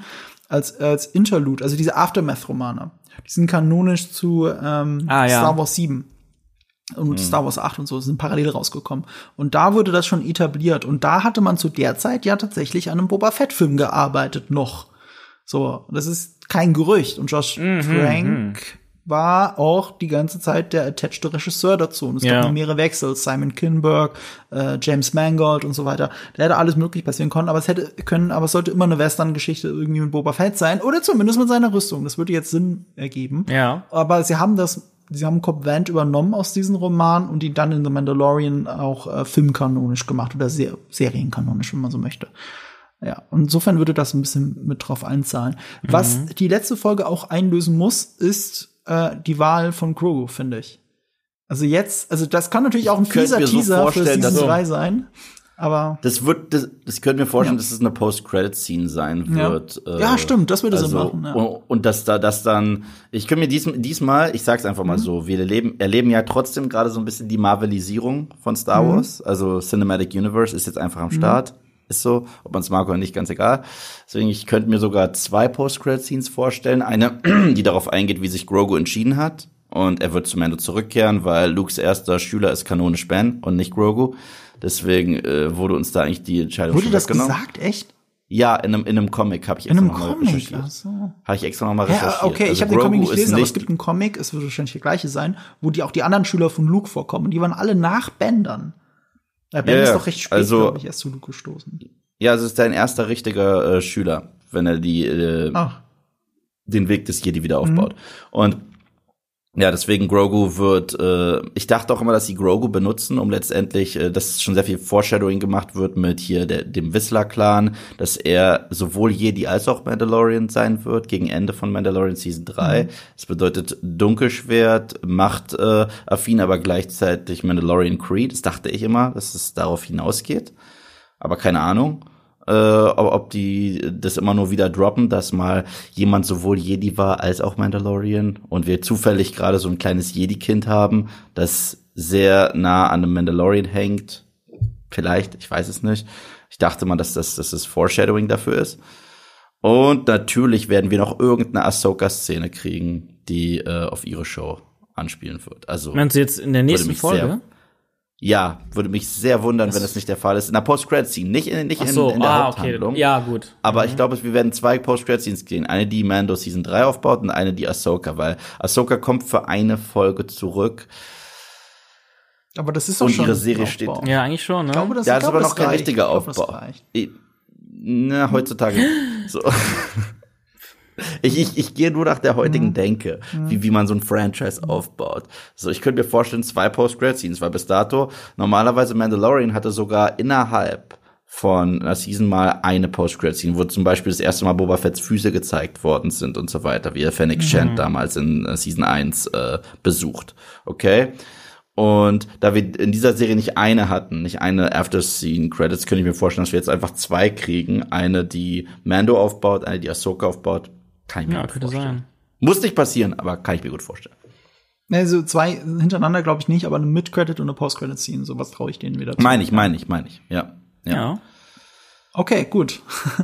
ähm, wenn ihr das nicht verpassen wollt, dann müsst ihr natürlich äh, The, äh, The Mandalorian, wollte ich schon wieder sagen. Boba The Book of Boba Fett, letzte Folge, Episode 7, müsst ihr natürlich gucken. Aber ihr könnt es auch hören, nämlich bei uns, wenn wir dann noch mal über die Folge sprechen. Dann nicht mit Sean, aber Sean, wir haben es schon ein paar Mal gesagt. Also erstens hast du einen Halo-Fanfilm gemacht und zweitens kommt eine Halo-Serie. Ich habe nachgeguckt, die kommt im März. Ja. Also wenn das ein Thema im Podcast werden sollte, ich will nichts versprechen, dann werde ich dich auf jeden Fall noch mal anhauen. Cool. Nice, Oder? ja. Ja, gerne. Super Wobei gerne. andererseits könnte ich nicht auch jemand anhauen aus der ich, ich komme gerade aus dem es fällt mir gerade ein, ich bin aus dem Gamester Kosmos, da gibt's genug Leute, die das die Games gezockt haben, aber bist du ein Spezialist bei den kannst dich jemanden einladen und dann das ist ausladen. Sache. Also ähm, ich habe ja am Anfang schon gesagt, ähm, als das Thema Halo Fanfilm da war, ich habe es ja auch nicht gespielt. Ich habe einen Halo Fanfilm gemacht, ohne die Spiele gespielt zu haben. Ach, ich habe mich halt interessant, okay. für den Film habe ich recherchiert. Nee, nee, aber, aber Yves hat auch recht, ich kann dich nicht einladen und wieder ausladen. Pass auf, ich lade dich jetzt trotzdem ein und äh, wir werden einfach noch jemanden dazu Hier. holen, der sich so. auch mit Spielen auskennt, dann ist es halt ein riesiger Laber-Podcast. Wenn wir es denn machen, wenn. Ja, ja. Wenn, Oder, oder ich lasse euch den Spaß, die Bühne und, und, und ziehe mich zurück, weil ich nicht viel mit Gaming am Hut hab. ja, Pi mal Daumen. Also ich, du hast wahrscheinlich von Halo 1 mehr gespielt als ich. Also ich, ich, Ja, ich habe super viel Multiplayer. Destiny gespielt, aber nicht Halo. Destiny ist von auch vom gleichen Entwickler, also die, die Halo erfunden haben, Bungie, die gerade erst von Sony gekauft worden sind. Oh Gott. Ähm, egal, darüber reden wir dann vielleicht ein anderes Mal. Und wenn ihr das nicht verpassen wollt, dann abonniert uns, hinterlasst uns gerne eine Sternewertung. I- Äh, Sean, wo kann man dich noch hören? Du hast einen anderen Podcast noch. Genau, ähm, aus dem Off Podcast, ähm, Spotify, Apple Podcast, Ja, aber wo läuft der? Auf Spotify. Das war Spaß. So. Nee, sorry, schlechtes Wortspiel aus dem Off. Genau. ähm, ja. aus dem Off. aus dem Off. Ja, super. Dann hört doch da gerne mal rein, hört bei uns wieder rein. Wir sehen uns dann vielleicht, nee, also nee, wir sehen uns sicher zur nächsten Folge Wir wieder. hören uns. Und dann gucken wir mal, ob in dem Finale mehr von Boba Fett zu sehen ist. Ja, ich bin auch sehr gespannt. Vielleicht ist sie auch zwei Stunden lang und dann das alles drin, was ich mir erhofft habe mit Gangstern und komplexen Ja. Syndikatgeschichten. Vielleicht ist es Robert Rodriguez Desperado, aber alles wieder besser gemacht. Wer weiß, wer weiß, alles ist Nur möglich. unwahrscheinlich. Naja, Ja, möge die Macht. Aber bis dato, glaube ich, müssen wir immer noch sagen, was wir letzte Woche gesagt haben. Und zwar müssen wir uns verabschieden mit This is the way. Ich glaube, das müssen wir einfach alle drei sagen, weil mit Boba hat es trotzdem nicht viel zu tun, die, dieser Episode. Das heißt, ich glaube, hier ist angebracht, entweder möge die Macht mit dir sein oder This is the way, weil es war mehr Jedi und es war mehr Mando in dieser Boba-Folge. dann sage ich, möge die Oder? Macht mit euch sein. Ich glaube auch, dass es möge die Macht mit euch sein. Egal, weißt du was? Möge die Macht mit dieser Serie sein.